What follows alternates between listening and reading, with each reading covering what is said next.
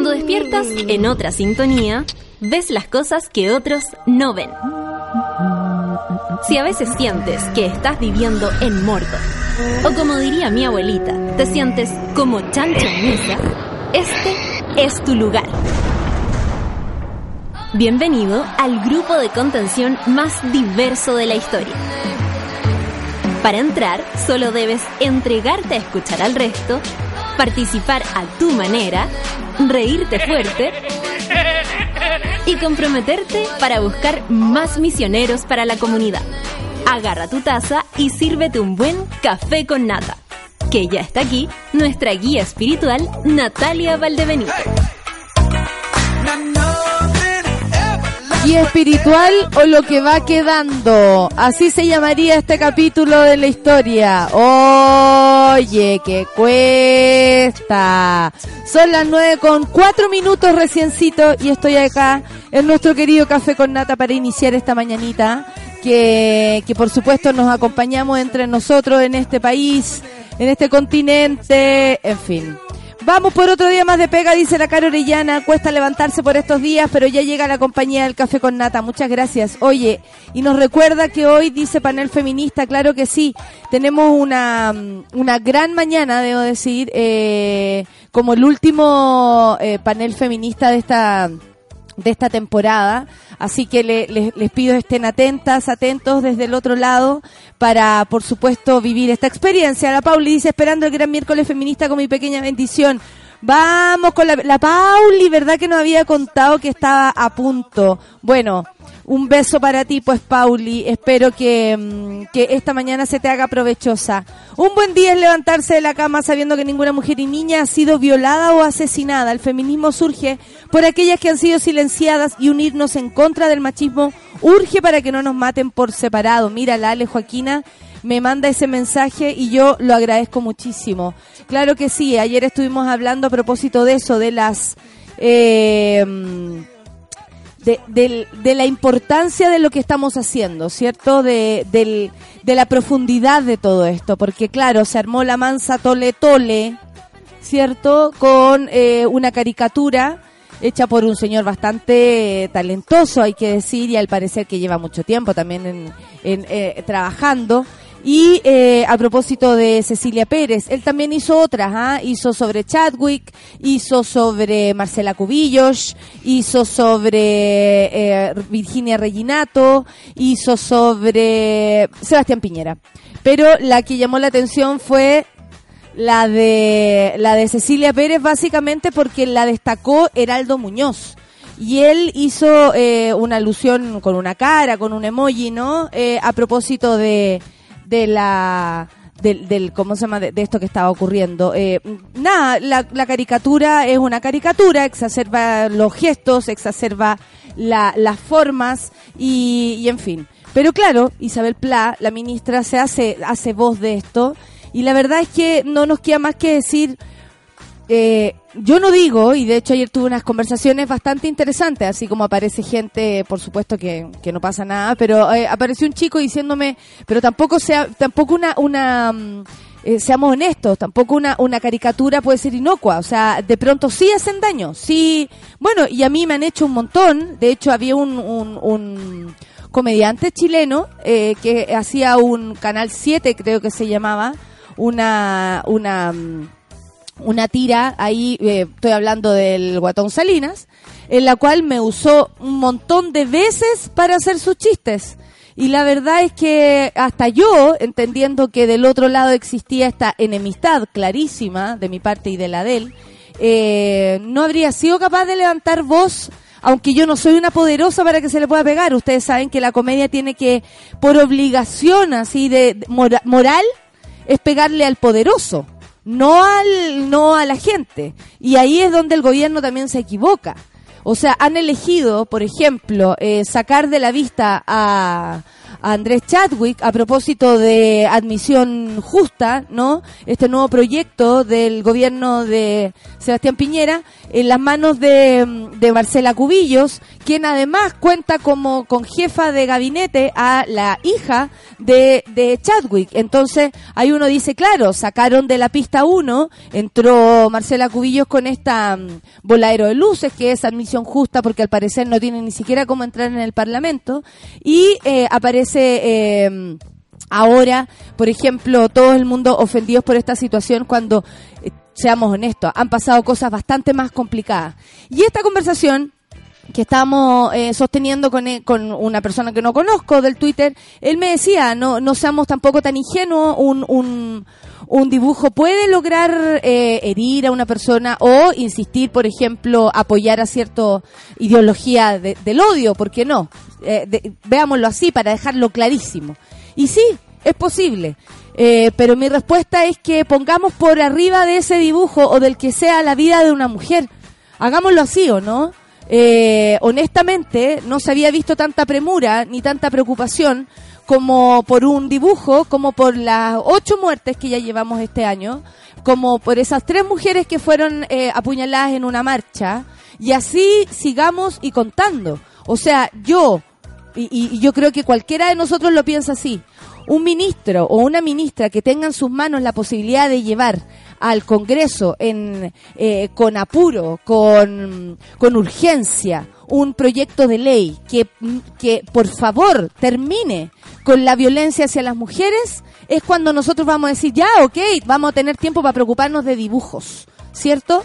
Pero aquí es donde eh, las prioridades se ven absolutamente cubiertas por la, la eventualidad mediática. ¿cierto? Porque es mucho más fácil distraer la atención alegando todos machismo en un dibujo em, cuando honestamente hay cosas tan profundas de las cuales preocuparse. Yo por lo menos eh, insisto con este tema, Isabel Pla nos están matando, no dibujando. Así que te pedimos por favor, esta cosa eh, se diluya por, por el bien de todos, incluso de Cecilia Pérez. Son las 9 con 10 minutos.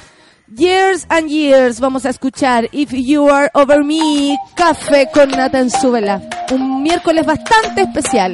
Nos abrazamos todas. Café con Nata. It's like thunder and lightning. You heard me without trying. A tempestuous rising. No, I don't like to be this way.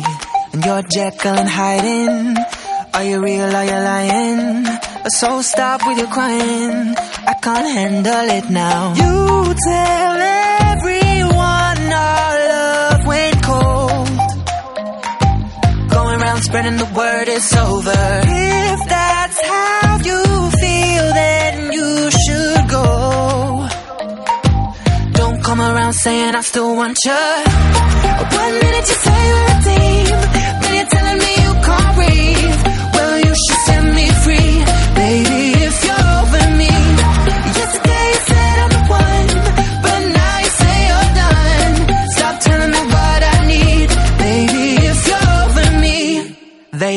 I said it. Don't look at me all offended. You played games till it ended. I've got to look out for me. I won't say that it's easy. Oh, I know I hate leaving. But you can't keep deceiving. Does it make you feel good? You tell everyone our love went cold. Going around spreading the word it's over. If that's how you feel, then you should go. Don't come around saying I still want you. One minute you say you're a team, then you're telling me you can't breathe.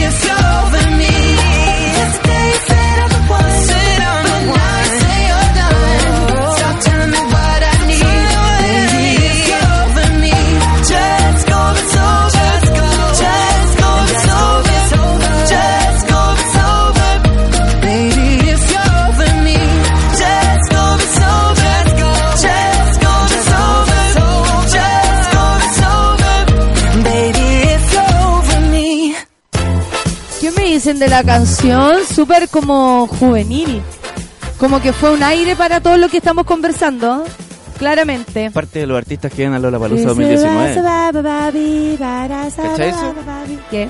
Years and Years es parte de los artistas que vienen a Lola Palusa 2019. Ay, perfecto. Muchas gracias por esa información. Para que vamos siendo jóvenes. Amigue, claro, cómo no. Oye, eh, mm, a ver, tengo varias noticias por acá para leer, pero estoy eligiendo alguna que eh, pueda reunir, bueno, alguna temática también distinta a lo que vamos a hacer hoy, porque vamos a estar cargaditas. Un incendio afectó durante este martes el juzgado de letras de garantía de Rapa Nui. ¿Cómo no decir algo a propósito de Rapa Nui? El siniestro que consumió gran parte de las instalaciones se registró cuando habitantes de la isla realizaban manifestaciones por un homicidio. Las protestas se produjeron cuando las autoridades locales intentaban ingresar al imputado por el asesinato al recinto judicial.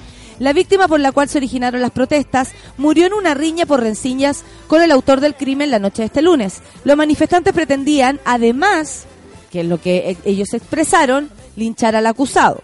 Justamente el sujeto fue alcanzado a ser golpeado en reiteradas ocasiones y estaría herido, por lo que fue atendido por el personal de carabineros. no me imagino cómo. El alcalde de Rapanui, Pedro Edmund Paoa, eh, indicó que el criminal se encuentra en estado estable y esperando ser sacado de la isla durante la madrugada. Además expresó que el recinto quedó totalmente quemado y que se quemó información de historia y justicia. Además el edil destacó Dice, yo mismo tenía sentimientos porque la persona asesinada era familia mía, era sobrino. El fuego comenzó una vez que los manifestantes lanzaron un artefacto incendiario hacia el juzgado una vez terminada la audiencia de formalización.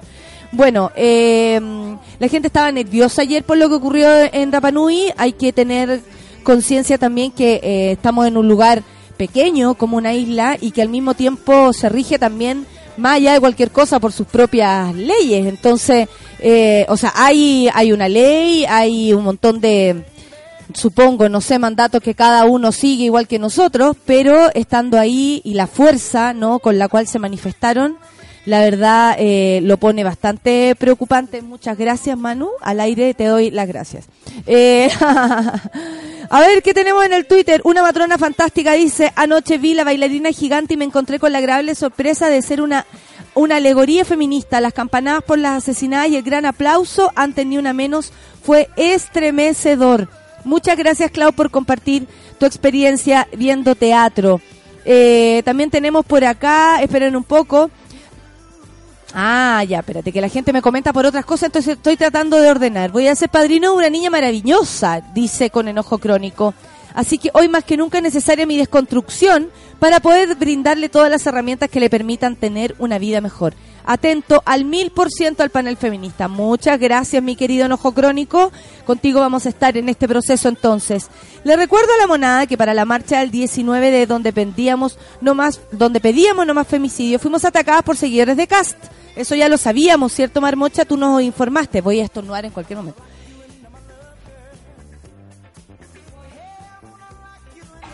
Estornudando. Muchas gracias. ya, nos contaba la, marmocha. Les recuerdo a la moneda que para la marcha del 19, no, eh, donde pedíamos no más femicidio, fuimos atacadas por seguidores de CAS. Y a las tres atacadas tenemos media eh, y las tres atacadas tenemos medidas de protección ante posibles ataques de este individuo y que obviamente Isabel Pla no ha dicho nada. Esa es la opinión de la marmocha. Muchas gracias. María Virginia dice, buen día mis monos del café con nato y desperté asustada, así que me hice un desayuno rico para compensar. ¿Qué le pasó? ¿Por qué despertó asustada o esa sensación de despertar el día eh, y no sabéis qué te pasa, pero estáis nervioso? Hoy a mí la otra vez me pasó. Y, iba a suceder algo que fue lo peor. Bueno, en fin. Buen día, monada, dice la Dani G. Ella, manda en fuerza, monito. Anoche me desvelé y dormí como dos horas. Estoy llegando a la pega y estoy muerta, pero vamos que se puede. El calor eh, provoca desvelo. Claro que sí. En fin. La camita mayo, mitad de semana en La Vida es Bella. Vamos por un día positivo y vamos por un café con nata. Saludos desde la Perla del Sur Vardivia. Me quedé sin entradas para el viernes. A ver, ¿y si lo solucionamos de alguna forma, Cami? Ah, ah. Nat Guevara dice, buen día, gente. Cáchense los muchos años que me pillé en el, en Sube la Radio. Hace cualquier... ¡Oh, qué lindo! Vamos a retuitear esto. Uno de los primeros, si es que no el primero, ¿sí o no? Eh, junta de monos a ver, está la maca, mira la comadre, está la otra comadre, la Nat Guevara. Oye, que hay gente bonita acá. El Rorro, un clásico. Y el Paco, que en ese momento hacía, hacía las pedillas. Un saludo para Paco Pacquiao. Eh, Jorge Yanedel dice, buen día a la monada, eh, café con nata, manden sa- Sanadú para que me vaya bien en lo que se viene en la pega. Que le vaya bien, amigo. En serio, que le vaya muy, muy bien. Molotov dice, buen día, monada enrabiada. Saludo desde mi caluroso sur. Este fin de se viene con tour gratis al Averno. Haremos el aguante desde el río. Hoy en la Araucanía dijeron que iba a estar con un calor de hecho, ola de calor por allá. Así que atención con eso. Eh, manden extra café monada, dice la Cami Aguilera. Vengo llegando al cubículo después de cuatro días libres. Ay, bueno, descansó, que es lo importante, ¿no? La Luisa, buen día, Mona. P- eh, Pérez Cecilia se ofende por la caricatura y no dijo nada cuando, por una portada donde la fotografiaron con otras ministras, el nivel de Photoshop fue tal que le aclararon la piel y el pelo eh, y negando su origen. Mira, hay gente que ve un poco, eh, ve mucho más Eh, ¿Tiene sentido lo que eh, invasivo y, mm, ¿cómo podría ser? Eh, ofensivo, ¿no? Algo así.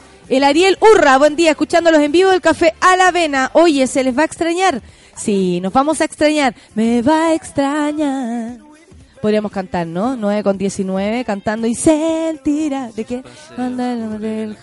Ah, ese es Cuando- Montaner. Sí, por Ricardo Montaner, que animó el Festival de Viña un año. Sí, lo hizo como el forro. Sí, po, gritaba pero más que yo. Eh, pero a mí hay unas canciones Montaner que me, Vamos, negro, para la conga. Que me mandan a la chaya. Encuentro Pero que- romántica. Sí. Porque esa tan tan tan, tan, Sí, ya. Mañana podemos poner un poco de, de Montaner para hacernos el ánimo. Pato Aravena, buen día, bonitos y buenas vibras para todos. Saludos desde San Javier de Loncomilla. Tangan, changaracachú, changan, changar. Podríamos usar eso, esa, esa, eh, eh, no, pero no ahora, amigo, no ahora, no te preocupes. Esa cortina en algún momento. Ya. Lectura de Twitter. Changan, changaracachú. Está Ay, buena. te la lupeo. Lupéamela. Buen Ya, día, Mona. Quería, mon- eh, quería monada. Lo único que me mantiene motivado es que cada día falta menos para mis vacaciones en mayo. Qué mala onda la risa. La Claudia Du dice, ¿sabían que Ni- Denise Rosenthal ha tenido que explicar mil veces el tuit que decía que dejaran que la de hacer competir a las mujeres por sus talentos? No me cabe la menor está duda. clarito Lo que dice. Pero no me cabe la menor duda que haya tenido que explicar. Ay, ya, pero ¿por qué dices eso? ¿Acaso tú estás compitiendo? La gente es capaz, y, y, yo- y eso también tenemos que entender cada uno, que cuando leemos, proyectamos también nuestras propias ideas. Entonces, si, por ejemplo, ella habla de competencia, va a decir, ah, claro, como tú estás ahí debajo de... La van a hacer competir, ¿cachai? Como tú no eres lo que es Paloma Mami. Oye, pero ¿por qué estás, estás haciendo competir esas dos mujeres? Ah, claro, pero entonces no... nes- en fin, la gente proyecta también en, en lo... eh, por ejemplo, la otra vez, yo escribí un Twitter a propósito de Katy Barriga. Necesitaba, de verdad necesitaba eh, convicción para lograr algo. Y dije, necesito la convicción y, y confianza en sí misma que tiene Katy Barriga.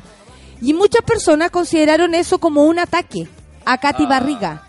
Y la verdad es que en ningún caso, con unas palabras como esa, podría yo eh, burlarme de Katy Barriga, lo digo en serio, porque eh, considero que ella se tiene tanta fe en sí misma que era la que yo necesitaba. Muchas personas entendieron, otras personas no. De hecho, mujeres diciendo, ah, claro, yo te pensaba que tú y yo, amiga, no proyectes tu propia idea de Katy Barriga en lo que yo estoy diciendo. Atención con eso, porque de pronto lo que uno dice, y la mayoría de las veces es así, habla más de uno que del otro. Oye, que eres violenta. Y es como, perdón, pero si tú no has hecho nada violento, trata de no ver la violencia donde no la hay y reconocerla cuando sí existe. Porque es muy necesario además. Entonces, hay que tener ojo con eso también. Uno proyecta demasiado lo que siente a veces en ciertas cosas. Escudero Francisca dice, buen día monado, y es mi cumple, feliz y, y cariños para todos. Un saludo para usted y dice, y su saludo a DJ Escobar. Eh, necesito un saludo tuyo. Por ¿En favor, dile a? Francisca Escudero algo porque yo le quiero desear que sea feliz, pero parece que no es suficiente. Pucha, qué difícil esta situación. No, Pero, eh, ay, es que no Eh. veo foto todavía, a ver. no importa, amigo. Pero como para proyectar. Surja, surja. Ah, ya la veo. Eh, nada, pues feliz cumpleaños, si eso es lo que está haciendo, está cumpliendo años. Eh, ojalá que se vaya de vacaciones pronto, si es que ya estuvo, que las haya disfrutado mucho. Y que lo siga pasando bien. Y total vienen pronto otras vacaciones porque los en años mayo, están pasando. como la de... Que disfrute las vacaciones de la amiga que se va en mayo. En mayo. Oye, mira, el Ale Joaquina pone un panel de amigos precioso, caricaturas que sí valen la pena. Claro, aquí hay una caricatura que uno podría decir, oye, ¿qué te pasa con mi cara? Esa no soy yo. Oye, ese no es el otro, ese no es la otra. Mi cara no es así, mis ojos no son así. Ah, ¿Quién es el de barba? Ah, adivina. oh, no caché. El, el feluca.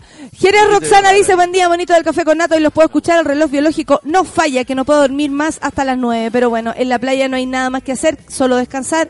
Saludos, monitos. Últimos días con 31, dice la Javi Kurt. Está de cumpleaños. Qué mejor manera de despedirlos que con el último panel feminista de la temporada. Claro que sí. Este es el último, no, no, este es el, el último panel. Pero el último va mañana. No tengo vacaciones, dice la Santa Voladora, pero Ah. viviré febrero a puro podcast. Por si acaso, a Paloma Mami en su entrevista en los 40 dijo que era eh, una gran artista. la- Pero obvio, si no hay por si acaso aquí, ¿qué eh, duda cabe que las músicas se llevan bien entre ellas? ¿Por qué Camila Gallardo va a caerle mal a otras? ¿O por qué Denise Rosenthal? ¿O por qué es eso? ¿Por qué creer que si las mujeres hacemos en la misma labor, entre nosotras nos llevamos mal? ¿Por qué? Qué extraño.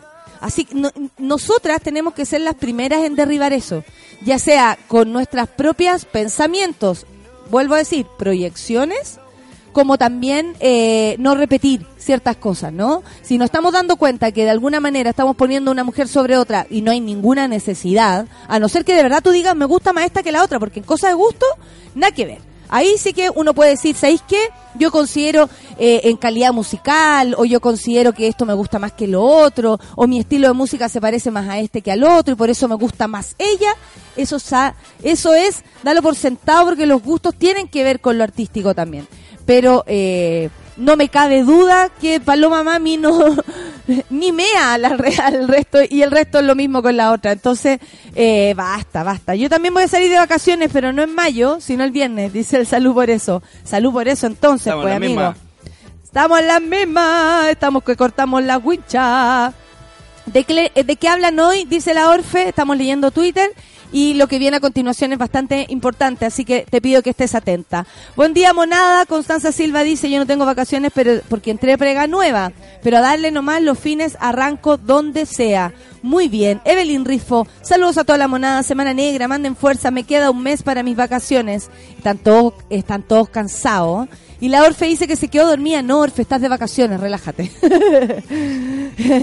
Tú relájate, eso está bien. Eh, en vacaciones está bien quedarse dormida, no te preocupes. Oye, estaba leyendo a propósito de los... Que lata no tener acá la noticia tan abierta, pero eh, esperemos un poco. Bueno, un eh, eh, el, periodista Rodrigo Pérez, junto con su con su camarógrafo, disculpen que en este minuto no tenga el nombre, estoy abriendo la información. Ellos son de TVN. Eh, Rodrigo Pérez y Gonzalo Barahona se dice que fueron detenidos eh, en, en, en, en Venezuela luego de haber cometido, se supone, eh, esto todo se supone porque no han tenido la, la, la versión de ellos, ¿ok? Eh, por haber cometido una infracción o algo así con un automóvil, pero eso está en duda porque eh, sería bastante extraño que alguien lo detuvieran por hacer una maniobra sin haber eh, tenido consecuencias o, un accidente. Bueno, eh, en base a este tema, hoy día en la mañana estaban también conversando en el, mat- en el matinal y antes también en las noticias, dando a entender eh, en contacto con el mismo sindicato de periodistas en Venezuela. Yo no sé si ese sindicato con- eh, los, los congrega a todos, ¿no? A todos, a todas, a, eh, de todos los colores, porque estamos claros que Venezuela está absolutamente dividido y, eh, en fin, yo no soy experta en lo que pasa con los periodistas, pero eh, ellos habrían sido detenidos ayer. eh, estaban cerca del Palacio Miraflores, que es como la moneda acá. Si ustedes ven en los trending topic, Palacio Miraflores es porque es la moneda de Venezuela, para que se hagan una idea. Y eh, bueno, el gobierno de Chile rechazó la detención arbitraria, arbitraria de la que fue objeto el, el equipo de prensa de TVN mientras reporteaba una manifestación en las cercanías del Palacio Miraflores en Venezuela. Ayer también apareció una mm, una una cómo se llama una un- un- una a ver cómo se llama? una desme- lo desmintieron estos periodistas habían hecho hace un tiempo una una gran o sea a ver, era un, un, un contacto en directo, ¿cierto? Y había, aparecieron dos, dos camionetas de Paco y ellos dijeron que se sentían eh, oprimidos, ¿cierto? Y lo, lo demostraron así. Como no se puede reportear, aparecieron estos dos Pacos. Eh, una periodista chilena eh, hace como el desmentido, haciendo lo mismo, eh, estando en la calle, eh, hace alusión a que estas dos personas no habrían sido atacadas por estos carabineros, ¿no? Sino que estaban pasando por ahí la policía de Venezuela. Y son los mismos que hoy aparecen en esta situación. Hablaban con el, presidente, el- la gente del sindicato de periodistas y hablaban con un reportero también allá en Venezuela. Eh, si había alguna razón o eh, él creía que estos tipos los estaban siguiendo. O sea, por ejemplo, estos dos periodistas, perdón, Rodrigo Pérez, el periodista, y Gonzalo Barahona, el camarógrafo, habían sido ya eh, tasados, ¿no? Como registrados, si es que de verdad los andaban siguiendo, digamos.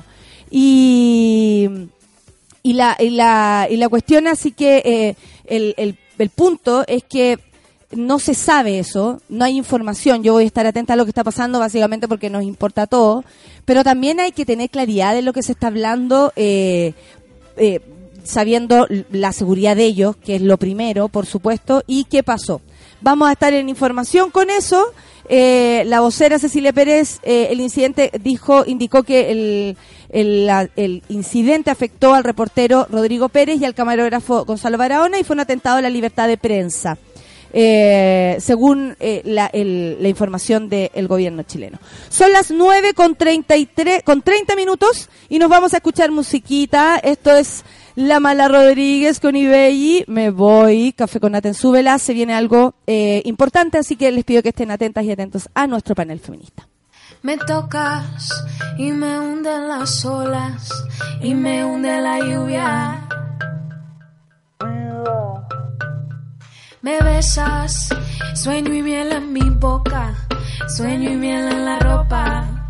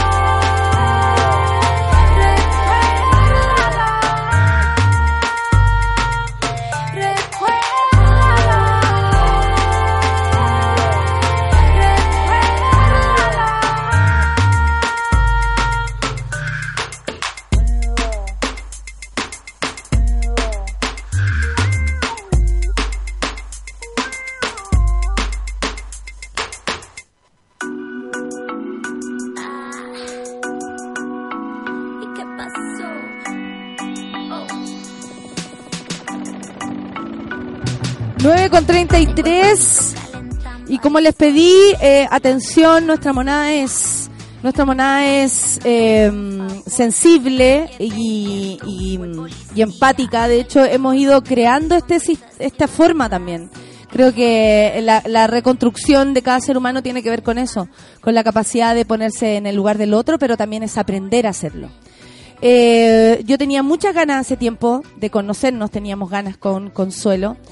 Consuelo eh, Hermosilla es la mamá de Antonia Garros y si yo les cuento quién es Antonia, yo creo que a muchas le hace sentido, ¿no? Eh, su nombre. Consuelo, pr- primero que todo, buen día, eh, muchas gracias por estar aquí. Buenos días, muchas gracias por invitarme. Voy a contar la historia, por si alguien no, no, no lo recuerda o el nombre no le hace sentido. Antonia, de 23, murió en febrero del 2017 en Concepción eh, tras lanzarse del piso 13 del departamento donde vivía su ex pololo Andrés Larraín, de tre- tra- 33 años. Eh, si yo lo digo así, queda como en una nebulosa, ¿no? Y creo que la lucha que ha dado Consuelo nos da a entender que esto es mucho más que una persona en una situación como esta. Y agradezco, Consuelo, eh, que tú hayas tomado la esta esta esta es- esto tan terrible que de, de hecho no sé ni cómo decirlo y lo digo honestamente me complico me complico porque quiero ser asertiva y, y no quiero arruinarlo Eh, tomaste esta lucha y tomaste la, lo que significa la violencia hacia las mujeres en, en todas sus formas, en todas sus dimensiones, ¿cierto? Eh, ya van a ser dos años, El 7 de el febrero. 7 se de febrero. Sí. Eh, eh, se une a nuestra conversación Beatriz Sánchez, ¿cómo le va? Muchas gracias por haber venido. Ay, llegué tarde, iba a pasar piola. No, no, no, no, no, no ¿Cómo llegaste tarde, estamos recién Hola, empezando, Consuelo. de Hola, hecho Beatriz. estaba presentando a Consuelo y también eh, haciendo una, o el contexto de, de esto y bueno, se acerca un, un, un año más de la muerte, un año no es nada, eh, los días no son nada y Es raro todo. es muy raro, ¿no? Sí. Y, y qué fuerte como tú también has te has tomado esto, porque hay que decirlo honestamente, hay muchas mamás eh, que están de la misma manera que tú. Hace muy poco ocurrió lo mismo con otra mujer. Y, mm, y, y la forma, y me parece a mí que, que es lo, lo grande que tú has hecho y que sin querer también lo hizo Antonia, eh, es poner la visión del pololeo como una relación y como una forma también de recibir violencia. Eh, desde ahí para adelante nos ponemos a conversar. Eh, hay hartas cosas que contar a propósito del 7, a propósito de lo que ha pasado y nada, es abrir la conversación para que tú también, Consuelo, te sientas con la libertad de usar este micrófono para lo que tú desees. Muchas gracias. Eh, lo digo de verdad, sí, conversar de lo que quieras, de tu, de tu manera de verlo, de, de cómo ha ido creciendo también con este tema estos dos años, en fin. Eh, ¿Qué sensación tienes a, a- a dos años, más allá de ser madre, de, de- respecto a la lucha, respecto a esto? A ver, eh, tengo como sensaciones encontradas. Eh, por una parte, siento que nosotros como en nuestro mini grupo, como fundación, hemos avanzado harto, hemos abarcado mucho y hemos avanzado harto. Sin embargo, avanzamos como un grupo, pero no vamos en conjunto de todo lo que la sociedad debiera ir avanzando. Vemos a diario hechos que son dolorosos, por lo menos a mí me duele ver cómo se mueren las mujeres o cómo la, la violencia se instauró en nuestro país y nadie se hace cargo. Tenemos discursos, hay campañas, sin embargo nada sirve. Eh, yo me siento súper como frustrada frente a un Estado, ni siquiera estoy hablando de gobierno, de un Estado que no reacciona que no o que te dice que reacciona pero no lo hace en, eh, tiene un estado que yo lo veo tremendamente soberbio porque es como que siguen con el discurso de que estamos haciendo las cosas bien de que seguimos avanzando y abre los ojos ¿Avanzando para dónde? no, Claro. es que no, no lo entiendo. Cuando tú vas y te dice, eh, no sé, el Cernameg está haciendo las cosas de esta forma, hemos logrado esto, entonces, ¿qué es lo que se está haciendo mal que no se avanza? ¿Por qué no se dan cuenta que mientras no tengamos eh, funcionarios policiales Preparados. eh, preparados, eh, que estén capacitados, mientras no tengamos servicio público de, de medicina preparado para eh, trabajar la violencia. No puede ser que una persona que llega a primeros auxilios, a un servicio de urgencia, que viene una, una mujer que viene maltratada, sea eh, el protocolo sea el mismo de una persona que llegó por un choque. No es posible. No, desde ahí está mal, porque si tú eh, lo que diga el médico te va a servir para un proceso judicial. Si el médico, y en la mayoría de las cosas, eh, de, de los casos es así, las lesiones no pasan de leves, porque tenéis que venir con media cabeza abierta para que sea una lesión grave. Por lo tanto, desde ahí partimos con una con un eh, Sesgo. pro- Sí. por supuesto, y, y si eso se va a un caso judicial, eso queda en un fiscal que va a cerrar un caso porque no hay pruebas suficientes para seguirlo. Y tú sabes que eso es así, además que estos casos son tan poco serios para ellos porque están acostumbrados a que hay mujeres que se arrepienten, porque están acostumbrados a que la mayoría de las mujeres cuando viven en, situación de violencia intrafamiliar retiran las denuncias y todo eso lo dan como por natural. Cuando no es natural, la mujer que sufre violencia, primero que todo, se demora entre 7 y 10 años para poder denunciar. Partamos por ahí. De, para que denuncie se demora un montón, para poder contar también se demora, porque es una persona tremendamente culposa, se siente culpable de, de- de estar sufriendo lo que, lo que está sufriendo, siente vergüenza, siente vergüenza por ella y siente vergüenza por todo lo que le va a decir el entorno, porque somos una sociedad tremendamente juzgadora y somos una sociedad que pensamos que tenemos, debemos opinar. Tú ves algo y tú tienes que op- opinar, te sientes con el derecho de opinar, no tienes idea, ni conoces, pero haces eco de lo que leíste, de lo que escuchaste, entonces juzgamos. Y eso, una sociedad que es tan, eh, que, eh, es tan opinante ante eso, solamente eh, beneficia al agresor y no a la víctima. A la víctima la sigue victimizando. Tienes una, una, una víctima que además es tremendamente miedosa porque sabe lo que se va a enfrentar, porque sabe que una vez que ese agresor sea enfrentado por, por, por algunos, algunos miembros de la sociedad, de vuelta le va a llegar a ella.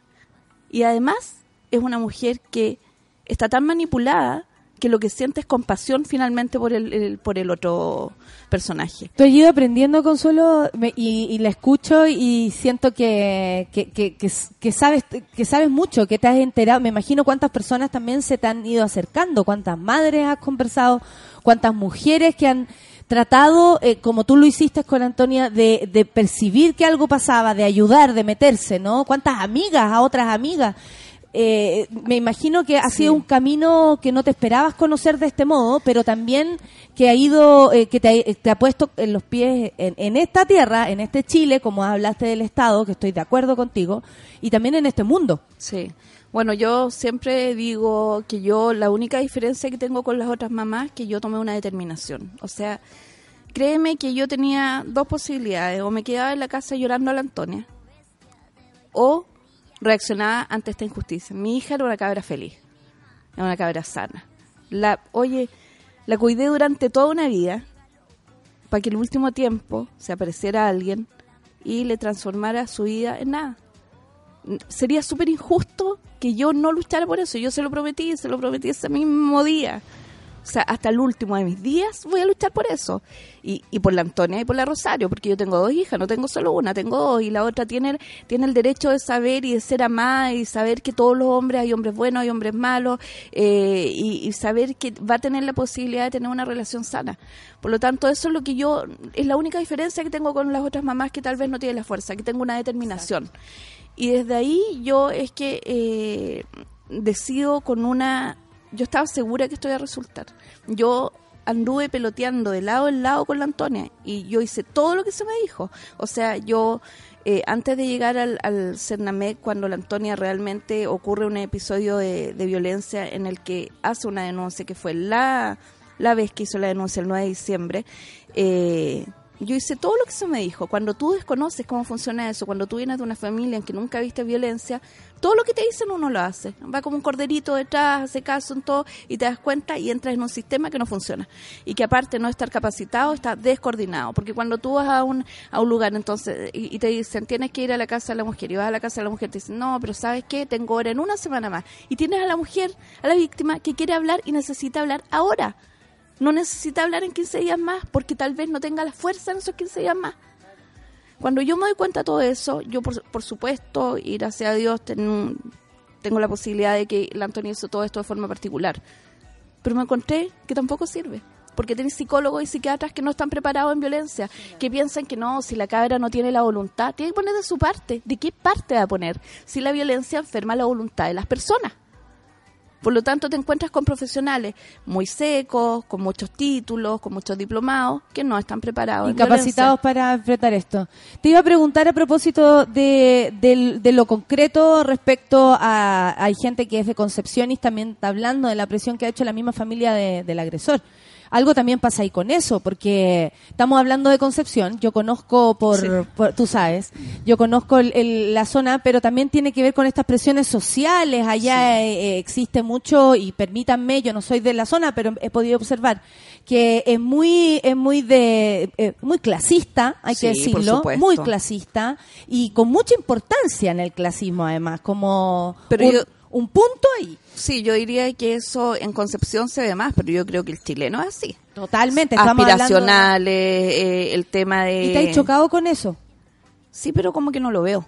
Perfecto. Como que yo decidí no Pasaste verlo. por arriba. Como, o sea, yo veo eh, en el día a día, yo veo cosas que son puntuales, pero mira, yo te voy a dar, yo supe desde un principio que, por ejemplo, que los casos que tenemos de la Antonia contra el pololo de ella, eh, que no iban a tener mayor resultado, porque la persona que nosotros contratamos de abogado fue fiscal durante 10, 12 años y él fue súper claro, él me dijo, esto no va a pasar nada, esto puede pasar y, ¿Y las razones de eso cuáles cuáles eran? cómo funciona el sistema. Yo lo asumí desde un principio, solo que dije yo lo voy a hacer porque es lo que hay que hacer. Como lo que procede cuando ocurre esto en cualquier hogar de nuestro Chile. Cualquier chileno. Y bueno, porque además que tú tienes que pensar que la inducción al suicidio en Chile no está tipificado. Partamos desde ahí. Partamos desde que los abogados encuentran que eso es una pelotudez y que cómo vamos a andar, cómo es tan difícil de comprobar. A mí me pasó, vea, que yo no sabía de esto hasta que eh, tú pusiste el tema, la inducción al, al suicidio. Yo le- de verdad no lo había visto como parte de eh, la rama de los femicidios. Lo que pasa, Natalia, es que esto existe en otros países. Entonces, cuando a mí un abogado me dice, el 98% de los abogados estamos en desacuerdo de legislar eh, acerca de esto porque es muy complejo, es muy eh, difícil de comprobar, y yo le digo, pero si en otros países está y ellos hicieron su pega, ¿no es más fácil capacitar, eh, mover protocolos y, y- y ponernos serios con este tema? Porque sí existe, porque tenemos que entender que la persona, para que reciba un palmetazo recibido durante un tiempo sostenido violencia psicológica y la violencia psicológica te lleva a la muerte. Entonces, en eso es donde ten- tenemos que poner el ojo, en eso es donde tenemos que poner énfasis y eso por, por eso yo hago tantas charlas, porque me interesa llegar a cada parte, a cada lu- lugar, a cada eh, eh, a, a ámbitos súper diferentes, pero llegar y sensibilizar y que se den cuenta, en realidad esto es importante, porque es tan importante la violencia del pololeo, porque es en la primera instancia de pareja en donde se eh, manifiesta la violencia. Es la primera, no hay otra antes. Primero el pololeo y después viene el matrimonio o, o la, o la convivencia, a lo mismo. Pero, pero es ahí, en el pololeo es en donde se manifiesta. Y yo siento que todavía no lo tomamos en serio, todavía pensamos, no, es cosa de niños, no, si no tienen hijos, ¿para qué van a estar? Pero tú No, tienes... si van a terminar como Sí, algo pasajero. una tontera, sea una, de- déjala, déjala que se le pase. No es que esto, porque seguimos eh, da- estándole la responsabilidad a la víctima. Déjale que se le pase, no quiere entender, no, si es tonta, le gusta. Vea, Sí, hola eh, Consuelo. Hola. Eh, lo que pasa es que Consuelo yo creo que hace como un relato perfecto de lo que pasa en la sociedad chilena y yo creo que no reaccionamos muchas veces hasta que no conocemos los casos. Y yo creo que el caso de, de Antonia, la ley Antonia, lo que se propone, eh, nos vino a sacudir como hartos aspectos de la sociedad que yo creo que finalmente eh, provoca efectos y, y de repente preferimos tapar ciertas ventanas y como tratar de no mirar, como que las cosas son de otra manera. Y yo creo que hay que hacer un poquito de historia respecto a la violencia y las violencias, que yo creo que es un tema muy importante que toca con Consuelo, que es que el tema de la violencia contra las mujeres ha sido un tema en disputa político desde siempre. Yo quiero recordar que el año 90, cuando empezó la época transicional, fueron unas parlamentarias que presentaron una ley eh, de violencia contra la mujer. Ese era el nombre original. pero la derecha, que es mucho más conservadora, lo que hizo fue cambiarle el nombre por violencia intrafamiliar. Y aunque uno crea que eso es algo menor, no es algo menor, porque en el fondo lo que buscó es decir, a ver, perdón, los casos de violencia son los casos de matrimonio o parejas constituidas dentro de la casa. Todas las otras violencias que ya sabemos que existen, y por eso hay leyes de violencia que son más integrales, o sea, multidimensionales que sufrimos nosotros las mujeres, quedaron fuera. Que, que fuera todo lo demás. Todo lo demás como, Como el no trabajo, Sí, como como trabajo, la la calle. invisible. En fin, invisible, el pololeo, en fin, no, no, no, esto, esto, lo otro parece que no existía, No es había un- un ámbito de violencia ahí nomás.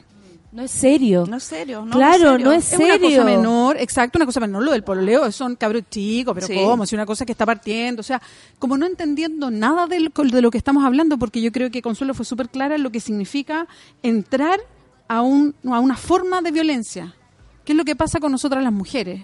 Entonces, bueno, eso es lo primero. Entonces, nos ha costado, hasta ahora recién está transitando por el Parlamento una ley más integral de violencia.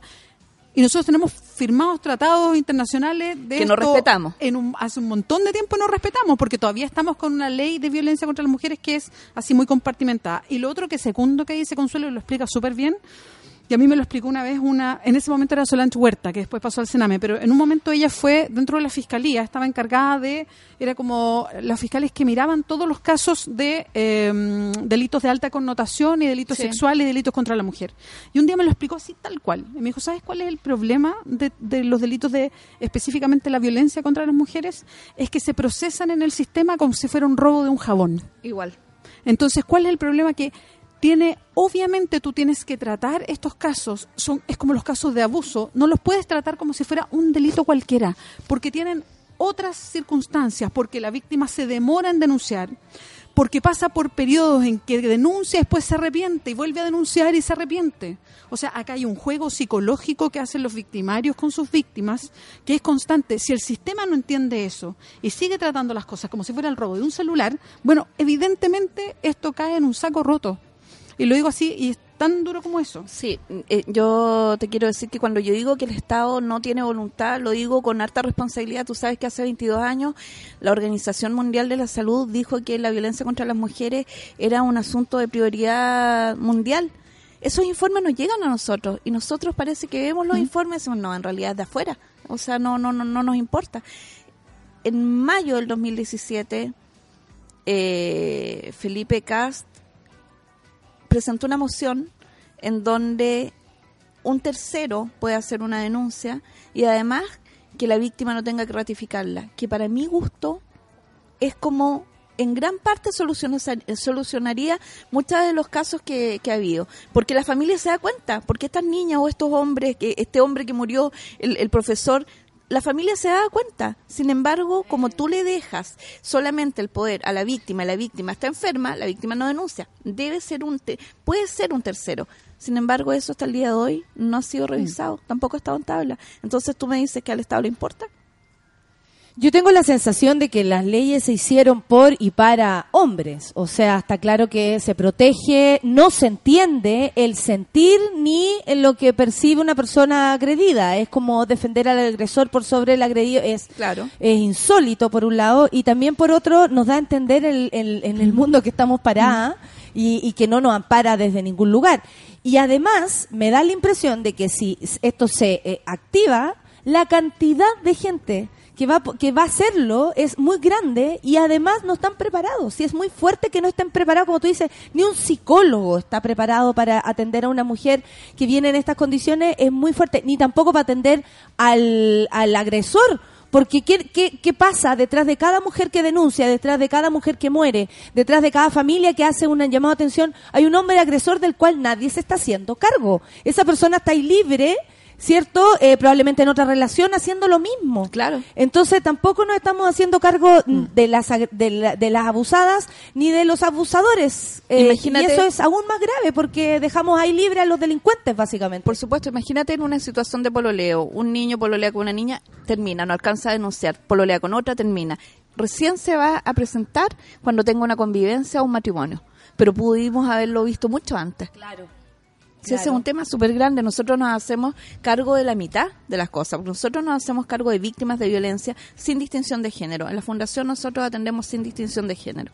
Y, por cierto, eh, el porcentaje de hombres que va es mínimo al, al de mujeres, pero pero hay hay un hay una institución que se hace cargo de los hombres, pero es un poco un chiste. O sea, no no quiero ser sonar falta de respeto con, con la institución, pero estos hombres generalmente son enviados ahí por tribunales eh, cuando, no sé, pues tienen una pena o control de impulso. Control de impulso tiene que ir acá, pero nadie fiscaliza que eso sea realmente... El hombre empieza a ir. Él dice, ya, perfecto, pre- eh, voy a ir al centro de, de ayuda para hombres. Pero después puede ir dos, tres veces, se aburre, no va más y nadie... Dar un seguimiento. No. No, no, no es, no es así.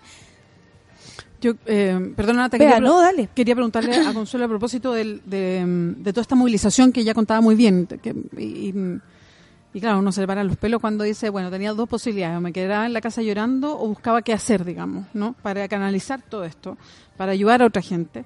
Consuelo, ¿cuál sería una, una buena ley? ¿Qué cambios? Eh, y usted, y yo sé porque ustedes lo tienen estudiado y se pusieron a estudiar este cuento porque lamentablemente pasa eso, ¿no? Hay que empezar como casi a meterse en los libros de los proyectos de ley y todo lo demás. ¿Qué debería cambiar en el Estado para hacer, eh, para que, para atender estos casos en específico? Y cuando digo atender es hacerse cargo, no solamente una vía judicial así, mira, te pongo este abogado Es que- y vamos, no, sí. no, no, sino una cosa más integral porque, insisto, esto no es como el robo de un jabón, Claro. exactamente. Entonces, ¿qué debería cambiar? ¿Qué, ¿Qué proponen ustedes directamente de cambio en el Estado para hacerse cargo? O sea, yo, pre- eh, yo priorizo la capacitación de las personas que trabajan acá. No, no es posible que, que desde un abogado, un juez, eh, un fiscal no tengan preparación, pero desde lo que te digo yo, desde el policía que llegó a tomar este relato, desde el policía que te dice, ya, pero eso nomás, pero fue un empujón nomás, ¿y qué más?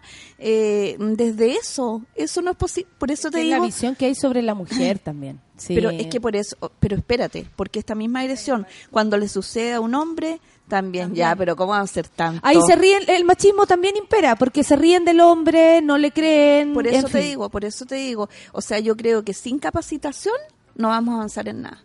Entonces, pero para capacitarnos tenemos que ser más humildes. Tenemos que decir en realidad, no lo estamos haciendo tan bien. En realidad tenemos que invertir en eso. Y sabes qué me parece súper importante que el Estado tome en cuenta a la sociedad civil, que, que recurran, porque a ver, me pasa a mí que yo veo que hay cambios, que hay voluntades, pero es todo en las cúpulas. Y las cúpulas no trabajan con la gente.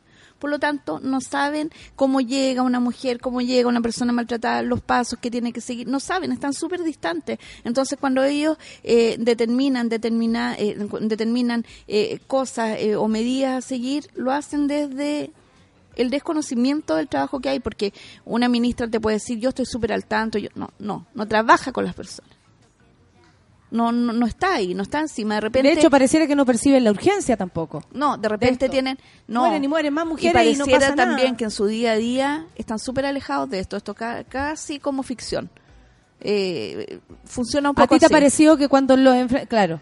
A ver, a mí, a mí cuando yo estoy con, con personas que tienen que ver con, con cualquier, insisto, con el Estado, poder. sí, es todo, eres una seca, estamos contigo, pero yo sé que es eso nomás. Yo, yo no quiero que nadie me diga que, eh, que lo bien haciendo. bien. No, Mm. yo quiero que todos hagamos, porque no sirve de nada que solo yo haga. Yo, no sé, en, en yo trabajo en la fundación con, tenemos unos 30 voluntarios que son médicos, que son psicólogos, que son abogados, que son enfermeros, que son estudiantes, que están convencidos que esta es la forma de trabajar. Hemos atendido a más de 60 mujeres, eh, mujeres y hombres víctimas de violencia, y ese es nuestro trabajo. Pero somos unos, y, y, qué hacemos con los demás? Si esto, yo, yo sería súper feliz de decir, ¿sabes qué? Esto ha disminuido un montón. Este mes ha sido tremenda la cantidad de ingresos que hemos tenido.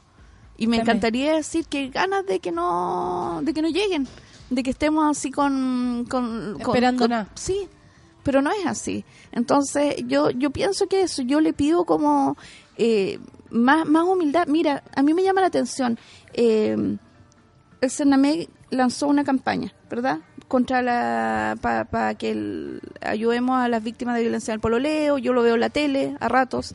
Sale un Tú no número fuiste telefónico. convocada a esto sabiendo Nunca. que eres, para mí por lo menos, y lo digo en serio, una de las la primera persona que puso este tipo de concepto también, aunque se había hablado mil veces, pero como ya concretemos, hagamos una ley, No. la ley Antonia para el pololeo. No, no, no, nunca. Entonces yo digo que hay, hay- a esa humildad voy yo. Es como decir, en realidad, oye, llamemos a estas personas, ellas trabajan con víctimas. Hay un montón de fundaciones que trabajan eh, contra la violencia. No sé si hay muchas más que trabajan con las víctimas, porque nosotros lo que hacemos es atención al tiro. O sea, la víctima que llega, tratamos de atenderla al tiro, tratamos de, de que la evalúe un psicólogo de inmediato, si necesita atención médica, va a tener un médico de la fundación y todo eso es absolutamente gratis.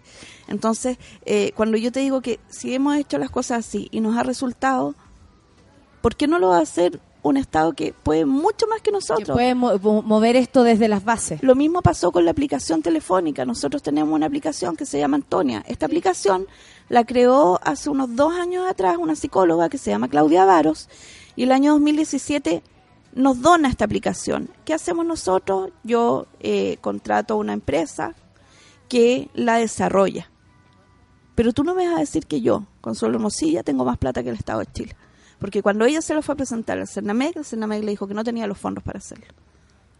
Esa aplicación hoy día tiene más de 130.000 descargas en Chile y es una aplicación que la quieren llevar a otros países. Es buenísima además. Sí, yo la Pero bajé. es que por eso te digo, eh, ¿alguien entiende eso? Yo no lo entiendo. Yo no entiendo que el Estado puede decir, no, sabes que para esto no tenemos plata. Hace dos años, tres años atrás. ¿Y cómo un particular va a poder más? No es un tema de voluntades. O sea, para mí esto es súper importante. Yo hoy día estoy acá, tú me preguntabas si estaba en Santiago, yo te dije yo viajé para esto, porque para mí es súper importante poder hacer que la gente logre entender que es el pololeo en donde uno tiene que poner el ojo para que no no sigamos avanzando y el día de mañana no existan tres víctimas, cuatro víctimas en el pololeo, son es de dos personas. Podemos parar ahí, pero no esperemos que hayan hijos involucrados, que hayan madres, padres, porque la violencia no la, sufre solo una persona, la sufre una persona y su entorno. Estamos escuchando entonces a Consuelo, eh, Madre Antonia, me gusta decirlo así. Eh, estamos con aquí con Bea en el panel feminista. Vamos a una pausa y volvemos de inmediato con más café con nada.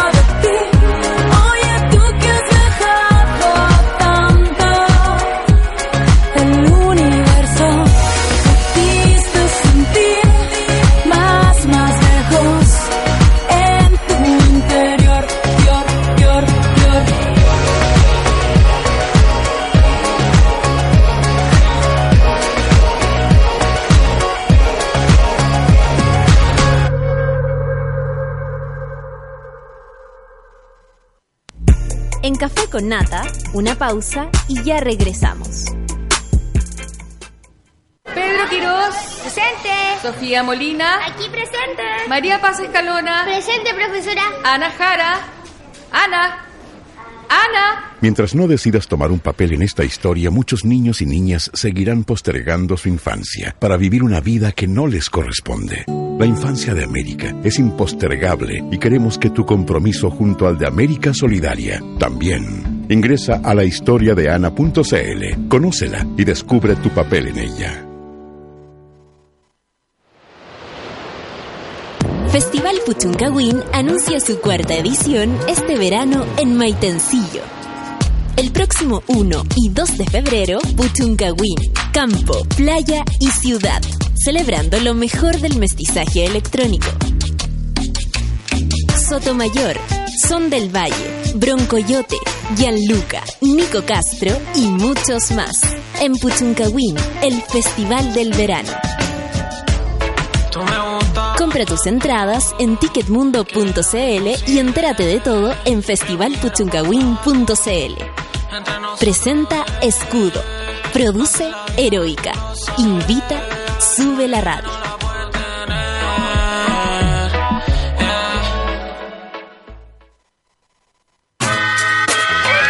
En Súbela te invitamos al Battle Music Festival.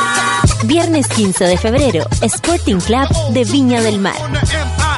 Con la música en vivo de Acapela, Drefkila, Omega el CTM, Sonora Point y Kid Lucifer. Además, las batallas de Acertijo, Elemental, Tom Crowley y muchos más. Animan Latin Beatman y CO2. Compra tus entradas a través de sistema Ecopass. Recuerda, viernes 15 de febrero en Sporting Club de Viña del Mar. BMF, el Battle Music Festival. Más información en battlemusicfestival.cl. Ya estamos de vuelta en Café con Nata. A ver, a ver, a ver. En Súbela te invitamos al Battle Music Festival viernes 15 de febrero en el Sporting Club de eh, eh, Sporting Club de Viña del Mar con la música en vivo de Acapela, Drefkila, Omega, el CTM, Sonora Point y Kid Lucifer. Además, las batallas de Acertijo, Elemental, Tom Crowley y muchos más con la animación de Latin Beatman y CO2. Entradas disponibles a través del sistema Ecopass. Recuerda, viernes 15 de febrero, Sporting Club de Viña del Mar, eh, el Battle Music eh, Festival. Más información en battlemusicfestival.cl. Y el Festival Puchuncahuín anuncia su cuarta edición este verano en Maitencillo, el próximo 1 y 2 de febrero, este fin de semana. Puchuncahuín, Campo, Playa y Ciudad celebra lo mejor del mestizaje electrónico. Sotomayor, Son del Valle, Broncoyote, Luca, Nico Castro y muchos más darán vida al Festival del Verano. Compra tus entradas en Ticket Mundo y entérate de todo en festivalpuchuncahuín.cl. Presenta Escudo, produce Heroica, invita a Sube la Radio. Eh, Beatriz se tuvo que retirar. Estamos acá con Consuelo Hermosilla madre de Antonia, ya el 7 de febrero, algo va a pasar el 7 de febrero y me gustaría que también nos tomáramos el tiempo para, para contar porque mm, porque eh, había eh, había una moción de lograr que este día fuera el día de la violencia, ¿no? Eh, en el pololeo para que se hablara. Tú ahora nos explicabas bien de qué se trataba, para que se hablara, para que se dieran cifras, para que se enalteciera tal vez el nombre de mujeres que que han, han muerto en esta versión del femicidio, ¿no? Y, y no ha pasado, pero este este 7 sí va a ocurrir igual una conmemoración allá en Concepción. Sí, eh, el 7 de febrero pasado lo que hicimos fue eh, el 2018 lanzar la aplicación Antonia y, y de esa forma conmemoramos con una obra de teatro que se llama Lilith de una compañía de Santiago. Eh, lo hicimos en Concepción porque yo siempre quiero partir en Concepción eh, para descentralizar y porque allá ocurrió. Y, porque allá ocurren día a día supuesto, también todo lo que estamos hablando. Sí. Y, y hubo una, un, grupo musical, esa fue la forma de conmemorar. Y este 7 de febrero lo vamos a hacer en la Laguna San Pedro, eh, también con una obra de teatro que se llama El otro alumbramiento, que revisa un poco el papel de la mujer de, desde hace años acá y la violencia a la que es sometida. Y también va a estar Charlie Benavente, Aire La Valeria, Ana Margarita. Eh, van a Todos estar también de acompañándonos. manera voluntaria para Todos acompañar y conmemorar la todos, fecha. todos, porque la idea es que yo también entiendo que eh, debemos eh, atraer gente y la gente muchas veces, eh, si bien te apoyan a través de las redes sociales, no es tan así cuando uno hace un- una actividad que es tan importante. No está de más decirlo, eh, podemos colaborar con nuestra reflexión, podemos colaborar con nuestro, eh, no sé, posteo, si tú eliges la red social que tú elijas, pero lo importante es movernos y hacer, hacernos escuchar, eh, participar, si no es al lado tuyo o detrás Sí, tuyo, sí. para, para ir con esto, porque el proyecto de la ley de violencia en el pololeo todavía no ve la luz. ¿En qué situación está eso? A ver, nosotros tenemos dos proyectos de ley. Como fundación presentamos el proyecto de ley Antonia, que es la tipificación de la inducción al suicidio e incorpora a las, a las parejas de pololo. Pero eso hasta el día de hoy ni siquiera está en tabla. O sea, con eso yo te digo toda la... Eh, tu visión como ya es como la voluntad y todo lo que hemos hablado. Sí, porque yo entiendo que el proyecto, primero que todo, este proyecto se hace, eh, los abogados trabajan con derecho comparado, por lo tanto agarran leyes desde fuera, traen para acá, la acomodan a, a nuestra legislación y así se va armando. Yo entiendo que un proyecto esté que no esté perfecto, pero pongámoslo en la tabla y vayamos trabajando con eso. Veamos. O sea, eh, pongamos a las personas idóneas para que el proyecto sea perfecto. Por si supuesto, es que tiene fallas. hay que agregar, hay que sacar, hay que, sacar, claro. hay que hacer cosas nuestras porque son leyes desde otros países traídas hacia acá.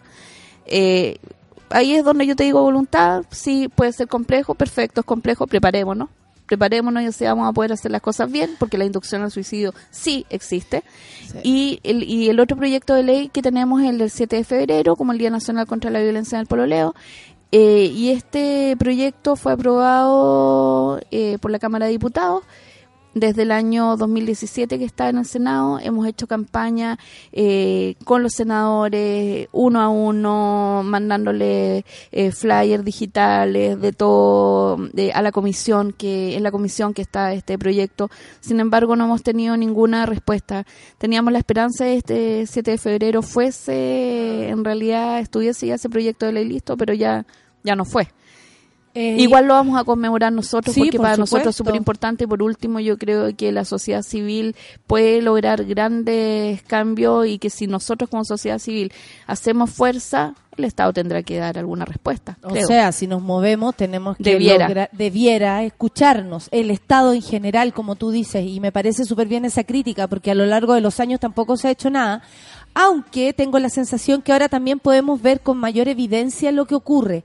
Eh, eh, la otra vez me preguntaba un hombre, ¿esto siempre ha pasado o está pasando más ahora?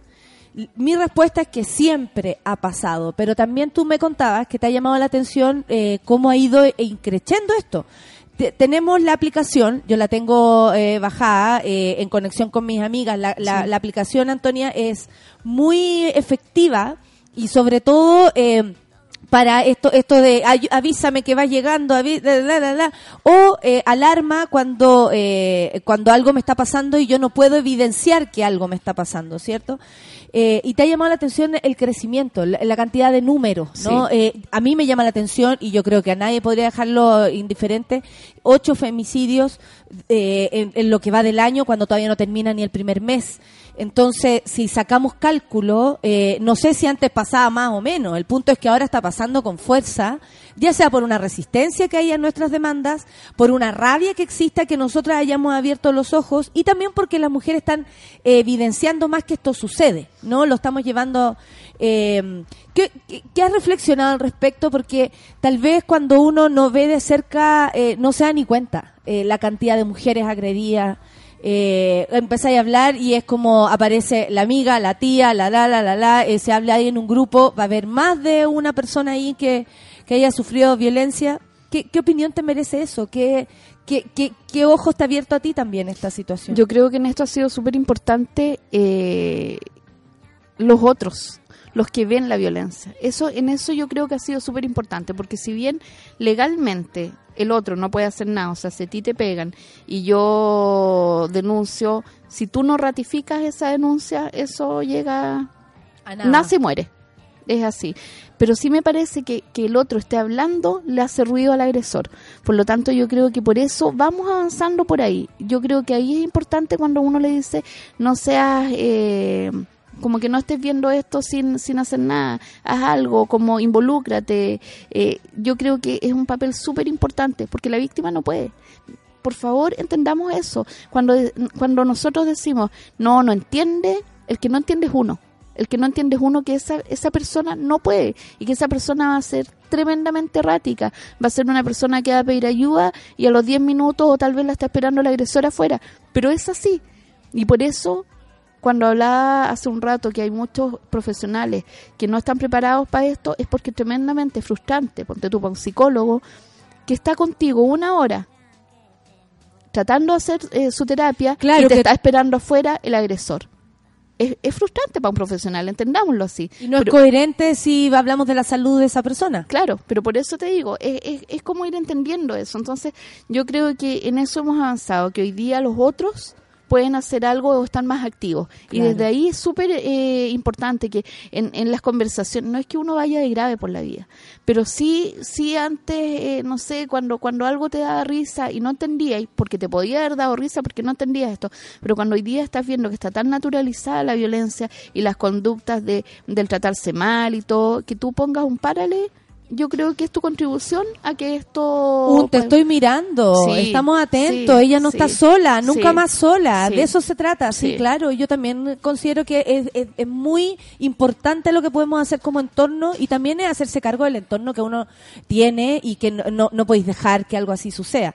¿Sabes qué? Me parece importante, eh, Consuelo, a propósito, porque hay muchas de, de las auditoras que nos están escuchando que están aprovechando esto para, para evidenciar también sus propias historias todo el tiempo que se demoraron en hablar, toda la vergüenza que sintieron, me pongo en el lugar también porque yo también lo viví. Y, y honestamente, eh, claro, existen todos esos factores. Eh, uno siente vergüenza, miedo, Culpa, eh, culpa, pena por el pájaro. y, y además, claro, pena por, por el agresor y además la destrucción absoluta de una misma y después ya no tenéis a dónde recurrir.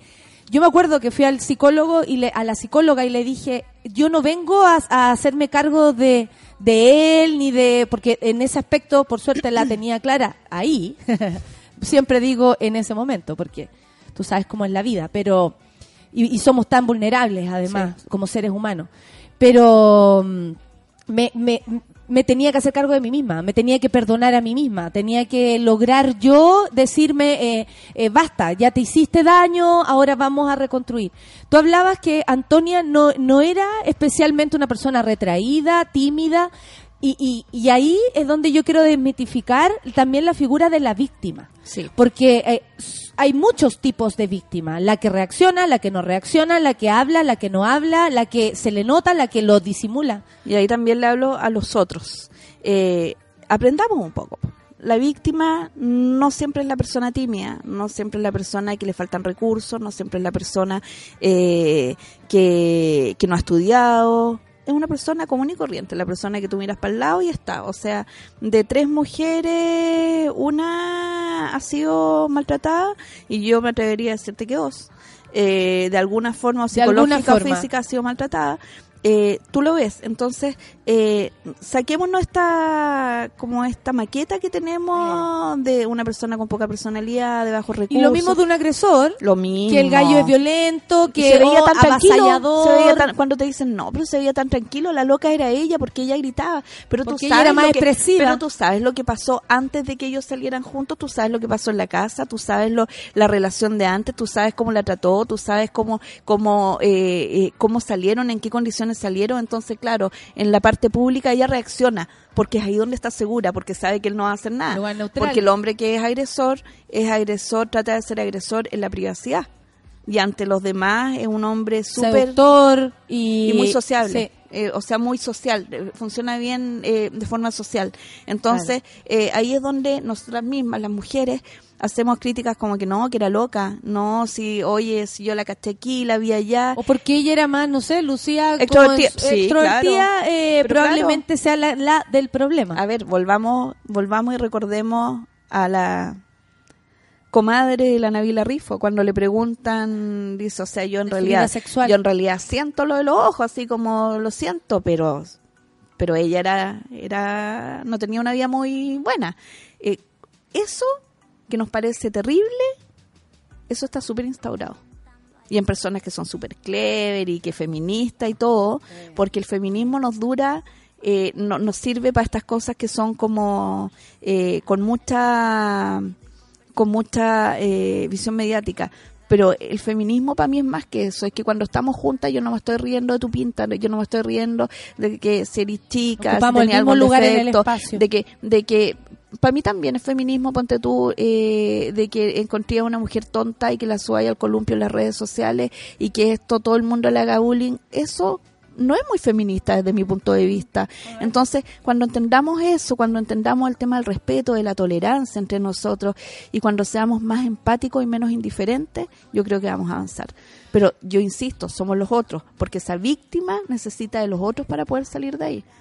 A mí me gusta que pongas el acento en eso porque de alguna manera nos hace cargo de la realidad. Eh, no puede ser que pasemos por una calle, escuchemos un grito y no reaccionemos. No puede ser que no llamemos a los pacos cuando haya que llamarlo, aunque no pase nada. Si en el fondo sabemos que a lo mejor no va a ocurrir, si nos involucramos, tal vez sí. eh, no, no, no, no escapo a esa posibilidad porque si uno se involucra tal vez pueda conseguir algo. Pero como tú decías, eh, también hay que darle señales al agresor que estamos atentos. Sí. Eh, también pongo pongo a disposición mi historia que tiene que ver con que la vez que me atreví a, a evidenciar esto se empezó a terminar porque la persona también se siente eh, eh, Expuesta. expuesta, vulnerable y finalmente no tan fuerte como se había sentido hasta, hasta, hasta ese momento. Y también es importante desmitificar la figura de la víctima tanto como el agresor para poder recurrir a cualquier persona que necesite ayuda. No hay personas que necesitan menos o más. No porque tengas o vivas en un departamento amoblado, perfecto, necesitas menos ayuda, eh, ¿cierto? Porque eso también hay un poco de, de, de pronto de, de, de decidir casi a quién ayudamos, Sí, ¿cierto? sí, sí, y, yo creo que tú lo has visto más de cerca. Hay algo además que, claro, sea por hecho, ponte tú que, no sé, que la ge- gente en, la- en los lugares más poblados eh, sufra violencia. Claro. Es como eso está bien, o sea, no no sé si está bien, pero está como, no, si cada cierto tiempo le pegan o se agarran, o son los dos violentos. Ojo, la violencia cruzada no existe. No existe entre hombre y mujer. Siempre hay uno sobre el otro. No existe esta violencia cruzada. Generalmente es el hombre que ataca, la mujer que se defiende, pero eso no es violencia cruzada. Y eso lo digo también a las policías, a los carabineros. Esto no es que se pegaron los dos. Esto no es una riña. Esto es una persona que tiene mm, una constitución física diferente, que tiene eh, fuerza diferente, entonces no se cruza la violencia. Eso existe si fuese hombre con hombre, mujer con mujer, pero no hombre con mujer. No existe la violencia cruzada ahí. Eh, me parece que me gustaría a mí seguir dándole la responsabilidad a los terceros, porque entendamos y ayudémosle a las víctimas realmente y, y- y dejemos de los comentarios siempre son hacia las mujeres Siempre son a- ella no De quiso, hecho, si ella pasa no algo, pudo. se pone el acento, por ejemplo, en este caso en Antonia, por sobre el agresor.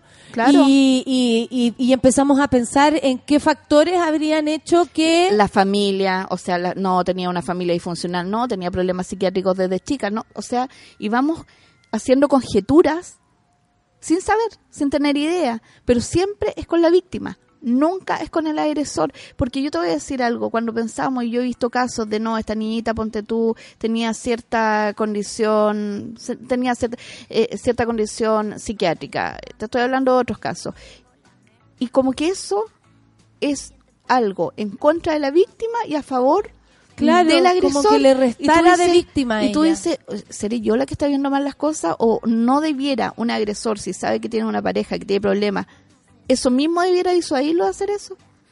Pero ¿por qué le seguimos, seguimos, hombres y mujeres, cargando la responsabilidad a la víctima? la seguimos agrediendo. Seguimos la seguimos dañando y la seguimos psicológica y físicamente igual, porque le recordamos los golpes y le recordamos lo que siente. Y después le sigues pidiendo que salgas de, sal de ahí, sal que de ahí si sea te ella apoyamos. la que se haga todo ese favor y todo ese trabajo. Y te dice, si te vamos a apoyar, estamos contigo, pero no es así.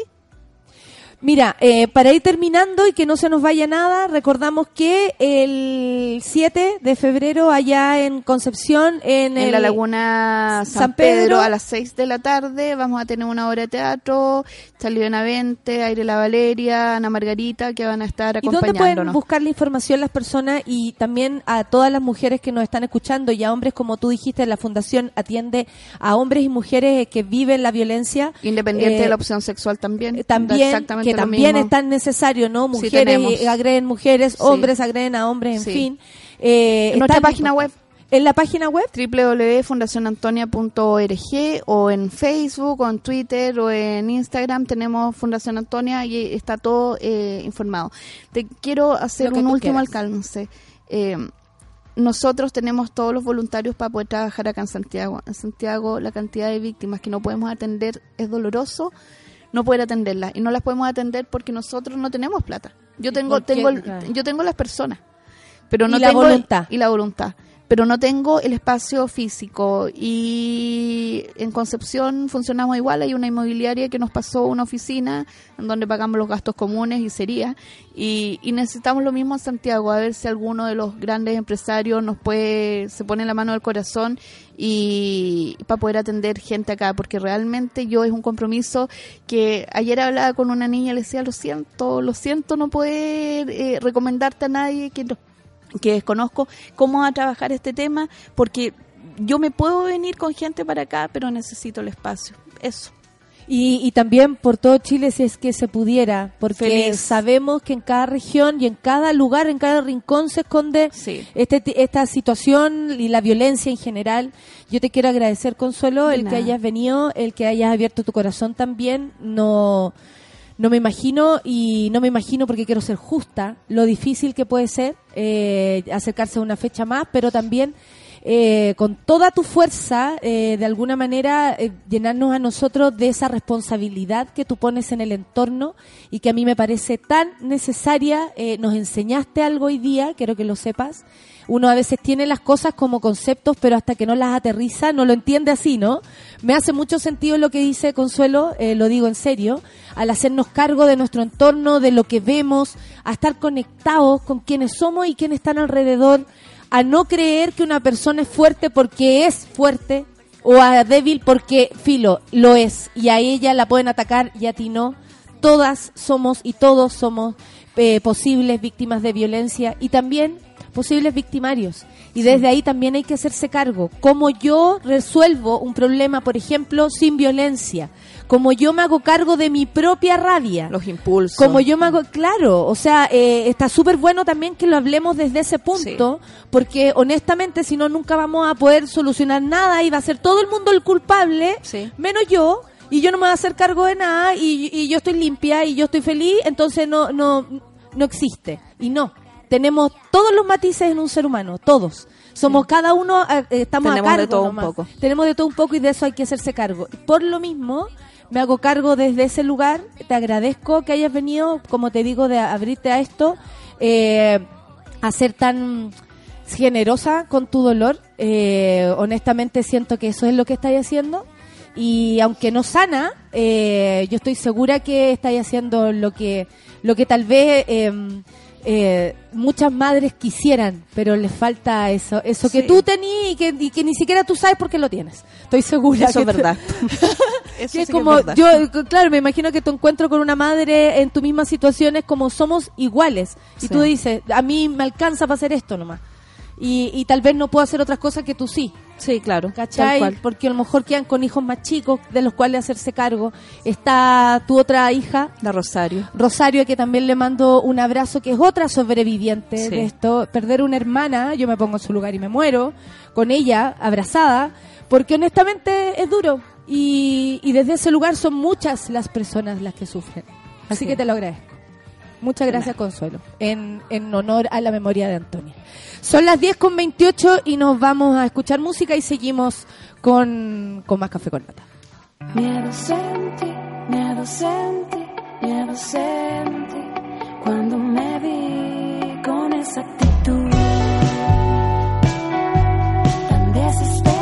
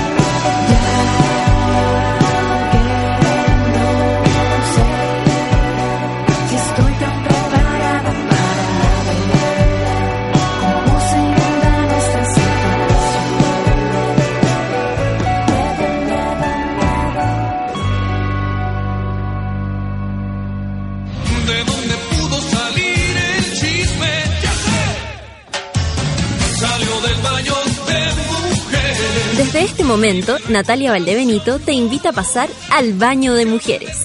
Entra con nosotros y descubre quién es la invitada de hoy. Me dejó sola una de las invitadas. ¿Qué está pasando? No, se están poniendo ahí de acuerdo. Estoy con mi amiga personal y aquí lo quiero confesar. Karen Vergara, ¿cómo te va? Yo ayer te tiré tantas flores aquí que todo el mundo yo creo que ya quiere conocerte. Hola. la voz, la voz oficial. Y Jessica Matus, ¿cómo te va Jessica? Bien, gracias. Acérquese al micrófono ahí, porque la Fundación Datos Protegidos, con la colaboración del Departamento de Derecho Penal de la Universidad Alberto Hurtado y la ONG Amaranta, elaboró el primer informe de violencia de género en Internet en Chile, eh, que incluyó una encuesta realizada a mujeres cis y trans en esta materia. Eh, primero que todo, ¿cómo se encuentran con esto? ¿Lo lanzaron él? Lunes. Nosotros, eh, sí, ahora hicimos la campaña que era un video, ¿cierto? Que es como la segunda parte. Pero ¿te acuerdas que había venido en el, al programa como a mediados de año? Ahí ya estábamos levantando la información. El informe salió entre octubre y noviembre. Lanzamos, presentamos, comenzamos la investigación como en mayo, junio. Eh, hicimos levantamiento, una encuesta con Amaranta eh, durante junio, julio y terminamos presentando en octubre. Un, hicimos de hecho un seminario que fue mucha gente eh, con abogados y además con con ¿no? otras personas de acoso.online y otras otras iniciativas que tienen que ver con violencia de género en internet. Eh, tenemos que preocuparnos entonces. Esa es la reflexión. La reflexión es que esto está ocurriendo y está ocurriendo en todo el mundo. Y hay una preocupación eh, constante, importante ahora de las autoridades por hacerse cargo esta, de este fenómeno. Y decimos que es un fenómeno porque eh, la violencia, como parte del el video nuestro, se ha amplificado en el, en el mundo digital. Y se amplifica porque, se amplifica porque existe anonimato también. Entonces, es- podríamos decir que es el aspecto negativo que tiene el anonimato en Internet. Que finalmente muchas veces no sabemos quién está detrás del ataque, de la humillación, de la denostación. Y, y bueno, como te digo, esto es una preocupación que, que- que está en Europa, en Estados Unidos, y se está tratando de abordar desde distintos puntos de vista, tanto desde, desde la normativa penal, porque constituye un delito, eh, desde el punto de vista de la prevención y de la reparación también. Hoy hablamos ahora con Consuelo, madre de Antonia Garros, y, y- y de lo de lo ella reclama y, y con justa razón al Estado de no considerar, por ejemplo, la violencia tanto en el pololeo como en cualquier otro lugar de importancia y por eso también lo cambiaron a lo tipificaron como violencia intrafamiliar, en fin, pero en la falta de voluntad y en la falta de capacidades para. Me decía que no hay ni siquiera psicólogos o psiquiatras o psicólogas también, no crean que estoy hablando solamente de hombres, pero eh, preparados para asistir a personas en caso de violencia, ni al agresor, o sea, y las escucho a ustedes y siento que menos estamos preparados desde ese lugar, o sea, como que habría que empezar de cero que saca de Chile. Sí, no, y además que hay una, hay una falta de seguimiento también a estos casos de violencia. Bueno, en el caso de Antonia lo recuerdo muy bien porque además fue entre Chihuayante y Concepción. Eh, también pasa que, que, claro, por ejemplo, el tema del suicidio femicida. Yo estaba recordando ayer que, no sé, pues entre 2010 y 2012, el 16% de las mujeres que se suicidaron por violencia intrafamiliar había sido inducidas, claro, precisamente por algún tipo de violencia. Entonces se habla también del, de, de que existe esta figura del, del suicidio femicida, ¿cierto? Eh, y también eh, porque no nos estamos haciendo cargo de las cosas por su nombre. Creo que es algo que, que en la campaña también queríamos demostrar, porque muchas veces se habla de ciberbullying, por ejemplo, pero es un término muy amplio que no está incluyendo el hecho de que a las mujeres eh, y a la comunidad LGTBI las acosan más en Internet. Sí, justamente a mí me gustaría como hacer, eh, destacar eso que dice Karen. Cuando hablamos de ciberbullying, tú le preguntas a cualquiera, ¿pero qué A mí, entiendes tú a mí por como que me ciberbullying? lo infantiliza, Eh, ¿sabes me que lo lleva al colegio. A mí el, por el ejemplo, ciberbullying no sé. a mí me parece casi un eufemismo. Es, es como, bueno, pero ¿en qué consiste el ciberbullying? Dame, dime cosas. Porque si uno empieza a mirar, ciberbullying puede ser publicación de imágenes íntimas sin consentimiento y que es un delito.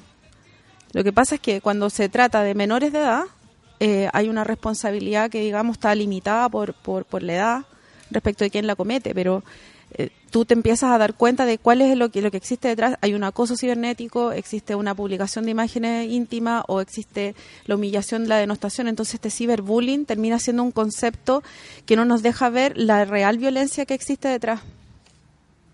Bueno, esa es una reflexión que nosotros venimos allá hace mucho rato eh, dándole vuelta y pensando también porque eh, cuando vemos, por ejemplo, en la prensa que a- aparece noticia en relación a, a la publicación de imágenes, ponte tú, de videos íntimos. De- eso también de es algo como más evidente. Eh, ya, claro, digamos, un tipo de violencia, digamos, que, que, que está dentro de la violencia de género en Internet. Sí. Eh, y, y lo que tú te ves es que en general lo que se publica es de mujeres, no de hombres. Entonces los- las, las niñas no están publicando las imágenes de los niños. Entonces es machista al final del día. Claro, entonces no se hace esa distinción, que es lo que tú me estás diciendo, como es una distinción. A las mujeres en mayor proporción sí las atacan igual que a la comunidad LGBTI. Exacto. Sí, y, y sobre todo si tienen algún tipo de algún tipo de voz popular, por ejemplo, de alguna comunidad, de alguna junta de vecinos, de alguna, eh, por ejemplo, de algún sindicato, de alguna asamblea. Claro, cuando Eh, representan a un grupo, Exacto. eh, a, un, a una causa, a un grupo. Y eso es una tendencia global, o sea, no pasa solamente acá, o sea, de las periodistas, por ejemplo, que están en Internet, el 100% declaró alguna vez haber recibido algún tipo de amenaza, insulto o algún video sexualmente explícito enviado con violencia, etcétera. En general Eh, son las mujeres opinantes. sí. ¿ah? Eh, uno Sí. lo ve también en Twitter, por ejemplo, muchas mujeres que han sufrido y que la- la- este tipo de violencia la sufren o directamente en esa plataforma o en otras plataformas. Sí, o se pasa a la vida real. Sobre los resultados, ¿qué es lo que es más revelador? A- además de que son las mujeres las más afectadas junto con la comunidad LGBTI. Yo ¿Qué es lo que, les llamó? O sea, porque me imagino que ustedes todos lo veían Sí. venir, empezaron a recibir, pero ¿qué es como lo más revelador que, que también puede hacer que, eh, no sé, las autoridades hagan algo, se haga algo efectivamente? Para mí una de las cosas más, más impactantes, como estoy dentro también de ONG Amaranta, donde hicimos el levantamiento de la, de la información, fue que la mayoría del acoso se prolongó por mucho, mucho tiempo. Para empezar. Entonces, por ejemplo, algunas mujeres partían siendo adolescentes y seguían sufriendo el acoso de la mismo tipo de persona hasta los veintitantos. No sé, por ejemplo, una chica que tuvo sus redes sociales secuestradas como 10 años por una expareja. Que, claro, adivinó su contraseña de su pregunta de seguridad y cada vez que ella quería acceder a la cuenta, él la cambiaba y, así sucesivamente. Y se creó como una identidad aparte de ella eh, en Internet, por ejemplo. Sí. Eh, o también, bueno, el hecho de la, de la divulgación de pornografía no consentida igual es harto. La temporalidad, no, sí. El- la cantidad de tiempo, por ejemplo, de, la, de, las, de las mujeres, el 58% dijo que había sufrido algún tipo de violencia cuando era mayor de edad. Un 15% cuando era menor de edad, pero un 27% dijo que lo había sufrido en ambas edades, o sea, cuando había sido menor y mayor de edad. Entonces, cuando empieza a sacar la cuenta, mujeres que en toda su vida han sufrido, han o, sufrido o esporádicamente o eh, de manera permanente, Mm. como este caso que, que tuvimos. y de esos sí. casos nos han llegado otros de, de personas que han sufrido durante mucho tiempo, que le han secuestrado, bueno, a veces han sido personas cercanas, y eso es lo otro. Sí, el personas 63% conoce, ha conocido directamente a su agresor. Eso es heavy, porque Eso si me heavy. preguntan a mí que recibo violencia eh, en las redes sociales, especialmente en Twitter, yo no conozco a nadie. Claro. Por ejemplo, no conozco a nadie. No, no, de las personas que, o sea, que yo creo, porque obviamente hay perfiles falsos, en fin, pero no es una persona que yo conozca a la que yo estoy dentro del otro, Del o sea, otro me llama la porcentaje. atención lo fuerte que es 63 63%. por ciento las quienes conocen a sus agresores. Conocían directamente. Sí, bueno, y, y eso también de- después se puede triangular y yo creo que, que es como la idea que queremos, por lo menos personalmente quiero, quiero dar después, es también averiguar, por ejemplo, cuántos casos de femicidio frustrado o de femicidio consumado también eh, venían con un antecedente de amenazas vía Internet, porque ahí también hay un problema. La policía no está preparada para recibir este tipo de Sí. denuncia. Entonces, si tú vas y no conoces tampoco tus derechos, tú quieres poner una denuncia por este tipo de, de situaciones y te dicen Y es que no Pérez se puede. nomás la que tiene la claro, posibilidad de llamar no, y, a y lo- si no das el root, el mensaje explícito, la hora, el lugar que el tipo te va a hacer algo, no, no te toman en cuenta. Tienen que Entonces- hacer la, la- la investigación también, dárselas en bandeja para que te para que procedan. Yo creo que otro de los, de los datos como que uno de- podría destacar bastante de este, de este estudio es que eh, el porcentaje de, de el solo el 7% de las, de las personas que denunciaron eh, o sea, solamente un 7% se le acogió una denuncia. Todos los otros casos en que exacto, entonces cuando tú vas a la, a la policía de investigaciones o a Carabinero o al Ministerio Público y en realidad te dicen, "No, es que aquí no podemos hacer nada." Y lo peor de todo es que el Ministerio Público cuando cuando tiene que tal vez registrar el dato de que hay una denuncia de, de este tema de violencia digital, no está establecido como una, una categoría dentro de la estadística. Y fíjate, entonces se pierde. Entonces, ¿por dónde, ¿cómo No entra? factor- ¿Cómo no entra? factor a- analizar Pero ¿cómo entra? porque- Entra como amenaza, entra como violencia intrafamiliar. Entonces, muchas veces ha entrado como violencia intrafamiliar cuando la persona conoció a su, a su agresor y su agresor es, parte de su familia, Pero no sé, una pareja, contiene esa ley. pero no lo contiene, entonces, eh, o, lo- o ingresa por una, o amenaza, si es que, entonces al final se pierde la cifra. Entonces, si ya tenemos, mira, y aquí hay, hay- hay el problema que es doble, en mi opinión, porque por una parte, eh, la cantidad de personas que efectivamente denuncian, o sea, las víctimas en general no van a denunciar cuando sufren este tipo de actos, o sea, salvo en ciertas ocasiones, pero buscan otra alternativa como la conversación con las amigas, eh, o una psicóloga, un psiquiatra, etcétera, pero no, no acuden mucho a la, a la- a la policía o a la denuncia. Y cuando lo hacen, no hay respuesta. En- y cuando y cuando hay, eh, hay respuesta no hay no, no existe la categoría y no hay datos No entonces saben al qué final hacer, no se- saben se, qué hacer porque transforma es como, exacto las- señorita, yo la quiero ayudar, pero no Exacto. tengo la- las habilidades ni las bases para y hacerlo. se transforma en esta doble cifra oscura en mi opinión entonces eh, Tanta mujer que quiso hacerlo y no y quedó ahí estancada. Entonces tú te das cuenta que nadie está comprendiendo bien esto de la violencia de género en, en Internet y que, que no, no se está comprendiendo que es una, que es una que forma de violencia. Es, no hay- es traspasada la violencia que eh, conversábamos con, con, la, con Consuelo, que ella nos decía que le ha llamado mucho la atención que este año cómo ha ido increciendo la cantidad de denuncias que llegan a la fundación. Pensando que tal vez esta temática, al tenerla en la palestra, en la mesa, se va disminuyendo, la gente va tomando conciencia. Al parecer es todo lo contrario. Existe una resistencia tan grande frente a nuestras acusaciones, organizaciones, en fin, que por supuesto que el agresor crece, ¿no? Se, se llena más de rabia, al parecer. Y además, ahora usa las redes sociales, internet. Sea, si antes no le pegaba, o, o el- o el que no le pega a nadie, por ejemplo, un soltero impedernido en su casa haciendo, porque así nos imaginamos, ¿no? Que eso también yo creo que habría que borrar. La imagen de lo que creemos que hay detrás de un abusador en redes sociales. Sabemos que no son precisamente eh, esa persona, eh, no sé, sucia, eh, en un rincón. un pasamontaña. Con un pasamontaña. No, No. hay gente estudiada. Hay jefes, hay... Es que eso es, es parte del, del tema de los datos, que claro, uno conoce a los atacantes. Entonces, además, eh, te da la sensación de estar acorralada por todos lados. po. Y yo creo que también lo que queríamos demostrar con este video es que eh, es necesario también resistir en comunidad, o sea, que hablemos de estos temas realmente, que si alguna chica vivió, por ejemplo, alguna filtración de pornografía consentida, que las amigas no la condenen, que la contengan. eh, ahí lo decíamos, no es tu culpa, no te lo mereces finalmente. Eh, que haya que hablar de eso Claro, y es en, muy en algo que tenga que ver con los datos, porque ustedes a lo mejor deberían haber dado los datos, pero aprovecharon de decir, hey, pero no es tu culpa. Eso lo sentí no es tu cuando culpa, sí, el- no es que no es culpa, de, de- son prácticas y son prácticas que tienen que ver con la libertad personal, sexual. eh, y que nadie, o sea, nadie podría cuestionarte lo que tú haces. Y el tema es que con el morbo termina, es que tiene, que tiene que ver en el fondo con, porque dicen, bueno, pero es que tú te sacaste esa fotografía, pero ok, yo En me saqué esa en un de contexto de una relación de confianza y aquí alguien está rompiendo ese vínculo de confianza. Entonces, tú que rompiste un vínculo de confianza y que tienes una relación de afectividad conmigo, o sea, tu pena tiene que ser superior incluso, porque tú rompiste esa, esa cadena de confianza, ¿cachai?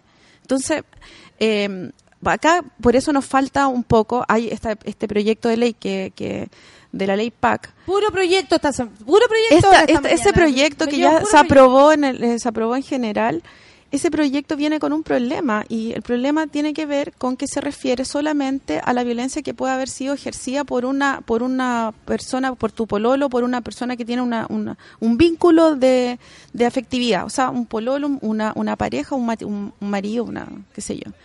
Pero no no considera al tercero que no es no tiene ese ese, ese vínculo contigo.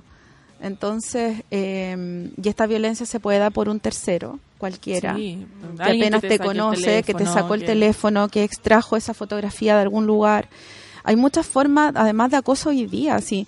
Internet, esta hiperaccesibilidad, desde el esta- funcionamiento de esto y no, no estamos entendiendo que está mal compartir una foto en un chat de una mujer en pelota o de una, una que te haya llegado Y a que ti. parte con las celebridades, Eso por no ejemplo.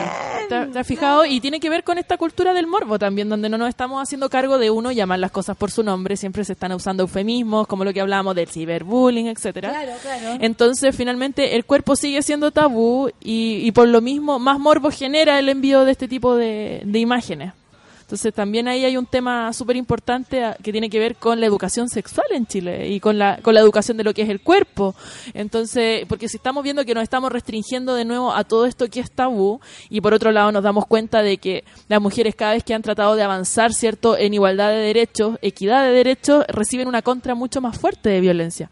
Entonces también eso se ejemplifica, por ejemplo, la cantidad de casos de femicidios que hemos tenido a principios de este año, Mm. eh, también en la cantidad de, de- de denuncias, pero por otro lado también de que las mujeres se están atreviendo a conversar esto en sus círculos de confianza. Yo creo que eso hay que destacarlo. Al Sí. video le ha ido muy bien en ese sentido, eh, ya superamos más de mil visitas. Sí, no, ha ido súper Eh, bien. Sí, No, además que mira, todo yo creo que ese mundo, porcentaje hecho no lo tenía dentro de su- No, no, no No, estaba. dos días que sacamos recién. No, pero sabes tú que además nosotros eh, cuidamos mucho ese video.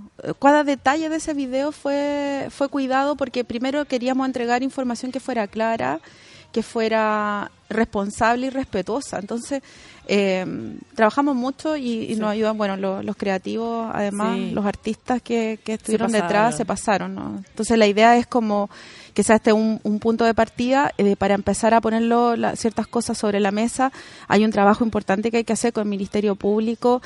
Pi- piensa tú que no, existe en Chile una área, un, una, un área, una- un, departamento de cibercrimen en el Ministerio Público que debiera ser el encargado de estudiar este tipo de casos que, que tienen que ver con todos los delitos informáticos en general y además estos que se dan en entornos en entornos digitales. Entonces, ahí hay un, un, debe. Se creó ahora una fiscalía especial de violencia que se llama de violencia, mm, de, creo que es violencia intrafamiliar. Y no sé si por ahí van a meter un par de cosas. Yo creo que, que es súper importante como ir Pero armando no, esto. la Fíjate que afuera modernización también es importante. No, si hay que unirse a lo que está Sí, pasando. Hay unas campañas, hay unas campañas bien importantes. Esta semana partió una eh, en España, se unió eh, la Agencia Española de Protección de Datos con la Guardia Civil, Policía, Ministerio del Interior, a través del Departamento de Discursos de, o- de, de delitos contra delitos de odio, delitos contra el odio. Y mm, eh, se armó ahora una, o tienen un proyecto para el trabajo para eh, eliminar información que, que afecte o que sea violenta contra mujeres en menos de 24 horas a través de una alerta. ¿Cachai?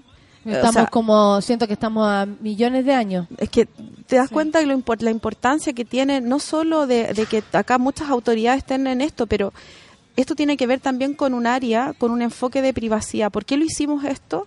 Lo hicimos porque no solo se afecta la privacidad o la intimidad de las personas, sino que además otro tipo, otros derechos como el derecho al honor, la integridad física y eh, fís- física y psíquica, eh, la propia imagen.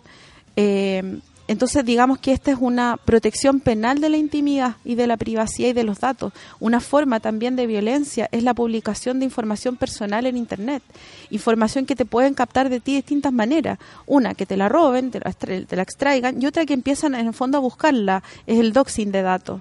Eh, doxing de data y termina publicando esa información tuya como tu dirección que finalmente lo que te produce a ti es Es una es una vulnerabilidad. tal. siendo observada claro siempre. por una porque tú sientes la amenaza de que en cualquier momento van a llegar a tu casa cierto entonces eh, olvídate la cantidad de no sé fotografías que te pueden llegar eh, que si a ti alguien te manda una fotografía de un pene sin que tú lo hayas solicitado es violencia Y también yo creo, volviendo a, a la desmitificación de las víctimas, que esto también le pasa a cualquier persona.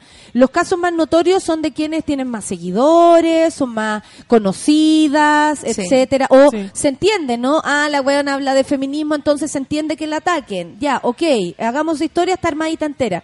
Pero esto le pasa a todas sin distinción de nada, ni del lugar donde vives, ni de lo que trabajas, ni de lo que eres, ni de lo que vas a hacer mañana. Y en ese aspecto también tenemos que estar como con los ojos súper abiertos, porque de pronto vemos que del otro lado, ah, es que como tú eres así, a Sí. ti te pasan ciertas cosas, de alguna manera me están responsabilizando, ¿no? Como yo digo ciertas cosas, casi que me merezco o se entiende coherentemente que me ataquen. Pero resulta que eh, probablemente a la Karen nadie la conocía y, estaba viviendo la misma situación que yo en paralelo. Entonces ahí es donde eh, tenemos que abrir esa, esa como eh, dejar que, que las razones te lleven a, porque a mí me culpan de lo que yo recibo, por ejemplo. O, o alguien eh, interactúa conmigo y dice, claro, por culpa de la Natalia me llegan huevas a mí, como porque yo estoy metida en la conversación, les llegan insultos, por ejemplo, a la persona que me respondió o, a- o con la que compartí algo. Y me están responsabilizando nuevamente. Pero esto no solamente soy yo, y por eso no, no se habla de personas conocidas, aquí no estamos hablando de Beyoncé, no, estamos hablando de nosotras, y de todas aquellas que van caminando ahora por la calle y nos están escuchando. Exactamente. Sí, y por Entonces eso también ejemplo, hay que hacerlo. Yo me acuerdo que en, diciembre estuve, estuve exponiendo en nombre de la fundación allá en Punta Arenas eh, y fue como un día muy ajetreado donde pasé por varios medios, todo. Te llamaron de todos Y- lados. Sí, Estaba estuvo como todo el mundo quería escuchar lo que tenías que decir. Estaba. Y, me, y recordaban cuando había venido a tu programa, así hay un colectivo allá feminista que se llama Rosa Silvestre que eh, La te saludo aman. entonces, nos amamos. Y eh, fuimos a hablar precisamente de ese tema porque eh, en zonas extremas el- el- los tipos de violencia aumentan. Por ejemplo, si en Chile son, no sé, tres a cuatro mujeres de cada diez, allá son seis de cada diez. Eh, que han sufrido algún tipo de violencia. Si acá, en- acá, por ejemplo, en Santiago, no sé, una mujer se demora siete años en denunciar cierto a su marido por violencia, allá son diez. Entonces también había una ne- necesidad de instalar estos temas, de ver el tema también de la protección de la identidad en Internet, etcétera, porque son zonas que están muy aisladas, por ejemplo, y que pasan mucho tiempo conectadas porque por el tema climático tienen que hacer su vida dentro de la casa nomás. po. Entonces también ahí viene que eh, otros tipos de antecedentes que no se habían tomado en cuenta antes, cuando se habla, ¿cierto?, como de una encuesta, por ejemplo, que se hizo solo en Santiago, una encuesta general, olvidamos estos temas que igual igual suman y, suman harto. Entonces ahí pasó también que se me acercaron muchas mujeres a contarme eh, distintos tipos de violencia. Eh, también habían eh, mujeres que fueron desde la inclusión. Una, una, una señora la recuerdo mucho que era ciega por ejemplo y me contaba la violencia que se enfrentaba todos los días al cruzar la calle de gente que la agarraba sin su permiso. Imagínate entonces Claro que tú, y que, ¿qué bueno, dice? la infantilización de todas las personas que tienen alguna eh, p- imposibilidad para moverse o para lo Exacto. que sea. Entonces también hablábamos de ese tema, ella me contaba que se desenvolvía No súper bien en de redes mujer. sociales, eh, porque tenía cierto eh, este software que es como bien específico, cierto para personas no videntes, etcétera, pero que también de algún modo u otro había recibido distintos tipos de violencia y que se sentía muy identificada cuando estos temas ya se abrían al diálogo. Entonces por eso yo creo que, que es siempre importante, claro, entregar cifras por un lado, por otro lado a- abrir el diálogo Aterrizar siempre, el tema. aterrizarlo y darse cuenta también, porque me pasó mucho que habían chicas que me decían, ya, pero la violencia entre mujeres igual es fuerte. Y yo le decía, ya, pero hagamos un paralelo. ¿Tú has recibido alguna vez un video sexualmente agresivo de parte de una mujer? No, ya, ¿y qué es lo que más te ha criticado? No, es que como me veo, la ropa, lo físico. Ya le dije yo, pero estos tipos están Ese dispuestos a. Claro, otro están trabajo, dispuestos a, a, a tomarle fotografías a tu casa, ¿me entendís? Como lo que decía la Jessica. Pa' asustarte. Para asustarte, como triangularte en, en Google Maps y mostrarte como un pantallazo de la que, de, lo- de la que creen que puede ser tu casa. a mí me que- pasó sí. que no era mi casa, menos mal, porque ya me había cambiado hace muchos años. Sí, pero No, igual pero- sabían publica- vivía claro. antes. No, es la publicación, ponte tú, de, de además de cuál es todo tu círculo cercano, quiénes son tus hijos, tu hija estudia en tal parte, tu sobrino eh, trabajó acá, tú sales tal día a tal hora. Es como que además triangulan no solo tu, es tu círculo cercano, familia y tus amigos. Y Mira, la, Cam- la. Camimila me dice, ¿dónde puedo encontrar el estudio en formato digital? Está en la página web, en datosprotegidos.org. Ahí en, en- ahí mismo en la, Ahí en la está el página detox está. también para Hay varias ingresar. recomendaciones Sí. dentro. Sí. También, eh, bueno, pueden seguirnos en Twitter, arroba datos personales. También ahí, bueno, hemos estado spameando con el video todos estos días. Démosle nomás, Sí. démosle nomás. Eh, Sí, lo presentamos el lunes después en la tarde. El- bueno, el lunes fue el Día Internacional de la Protección de Datos. Así que, Imagínate que... existe un día. sí, existe un día para conmemorar. Bueno, fue el día en que se firmó el convenio 108 de Europa, que es un convenio, el primer convenio como eh, tratado internacional en materia de privacidad como mundial. Chile no lo ha suscrito, en América Latina lo han suscrito dos países. Eh, pero Chile sí, al parecer, tiene intenciones de hacerlo. Y bueno, eh, ese día hicimos una actividad, eh, hicimos, hablemos de Black Mirror.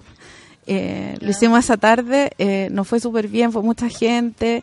Todos estaban muy contentos porque decían, bueno, ¿Cachai hace que mucho... una forma inteligente de, de- hablar de... Ay, de ay, hablar de, involúcrate, hablar de, involúcrate. sí, po, hablar de tecnología, privacidad y datos a través de una serie. De una serie, Una claro. serie Exacto. muy popular además. Además. Y además, y bueno, y luego después Bueno, nuestra serie de cabecera.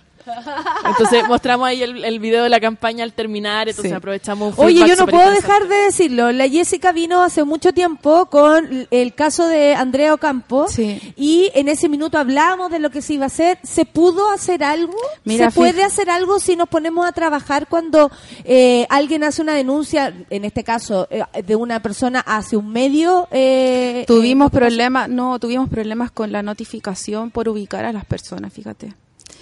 Eh, pero estamos viendo otra alternativa. Perfecto, pero, eh, o sea, siempre van a buscar un... Sí, estamos viendo. Lo que pasa es un que recoveco ahí. Sí, es que yo creo que en el fondo también parte del trabajo es ese, es buscar otra alternativa.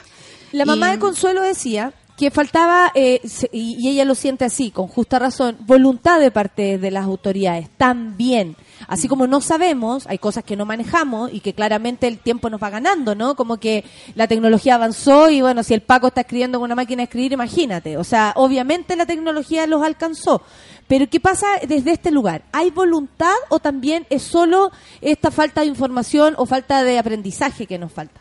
Yo creo que hay falta de voluntad también, pero es porque, fíjate que yo creo que muchas veces escuchan a la sociedad civil que tiene mucho que decir. ¿ah? Nosotros en es- con este informe que hicimos, eh, nos faltó, por ejemplo, haber asistido a la discusión del proyecto de ley. Nosotros como datos protegidos teníamos un tremendo fueron estudio. convocados. Nos fuimos convocados.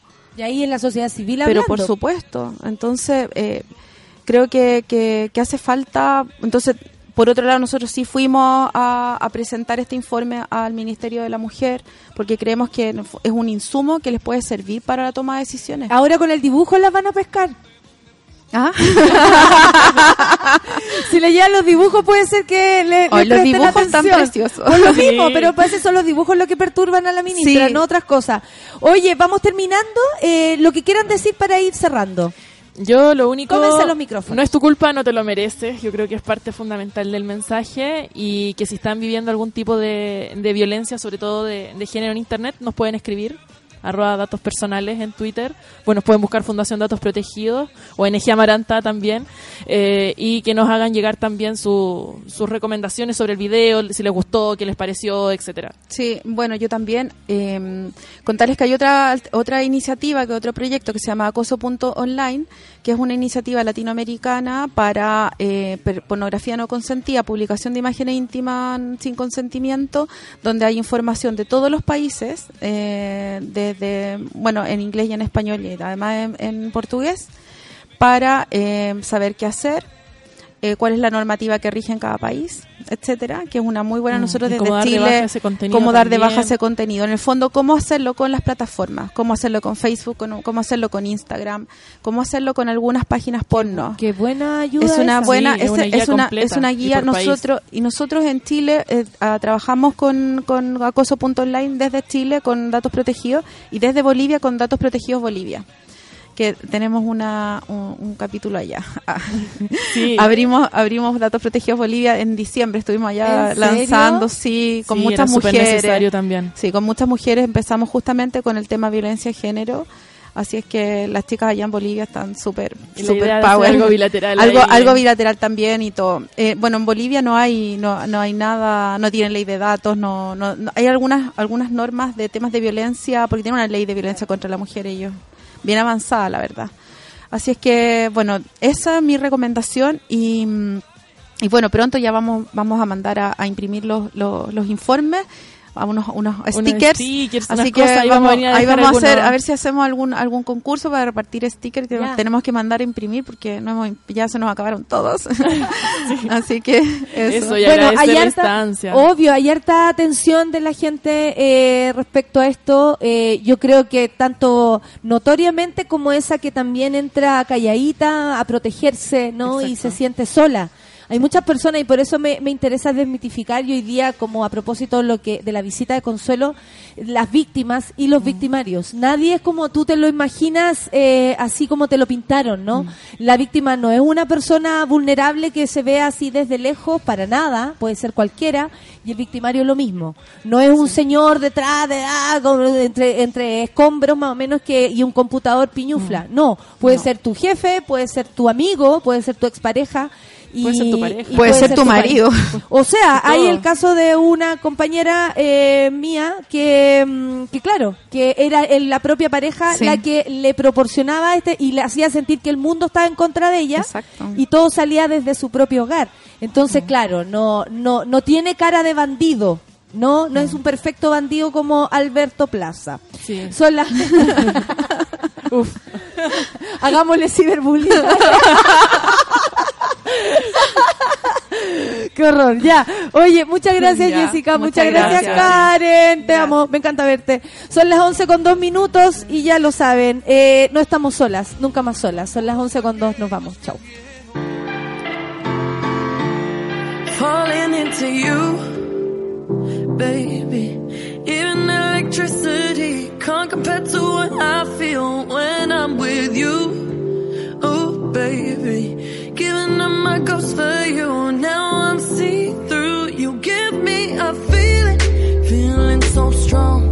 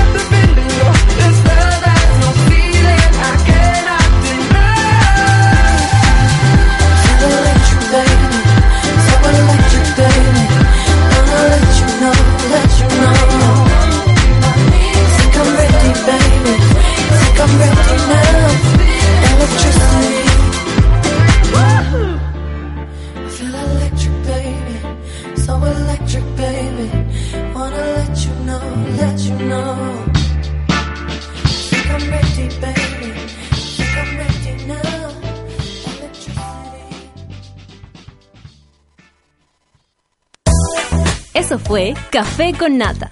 Gracias por ser parte de esta comunidad y hacer de Mordor un lugar más apacible.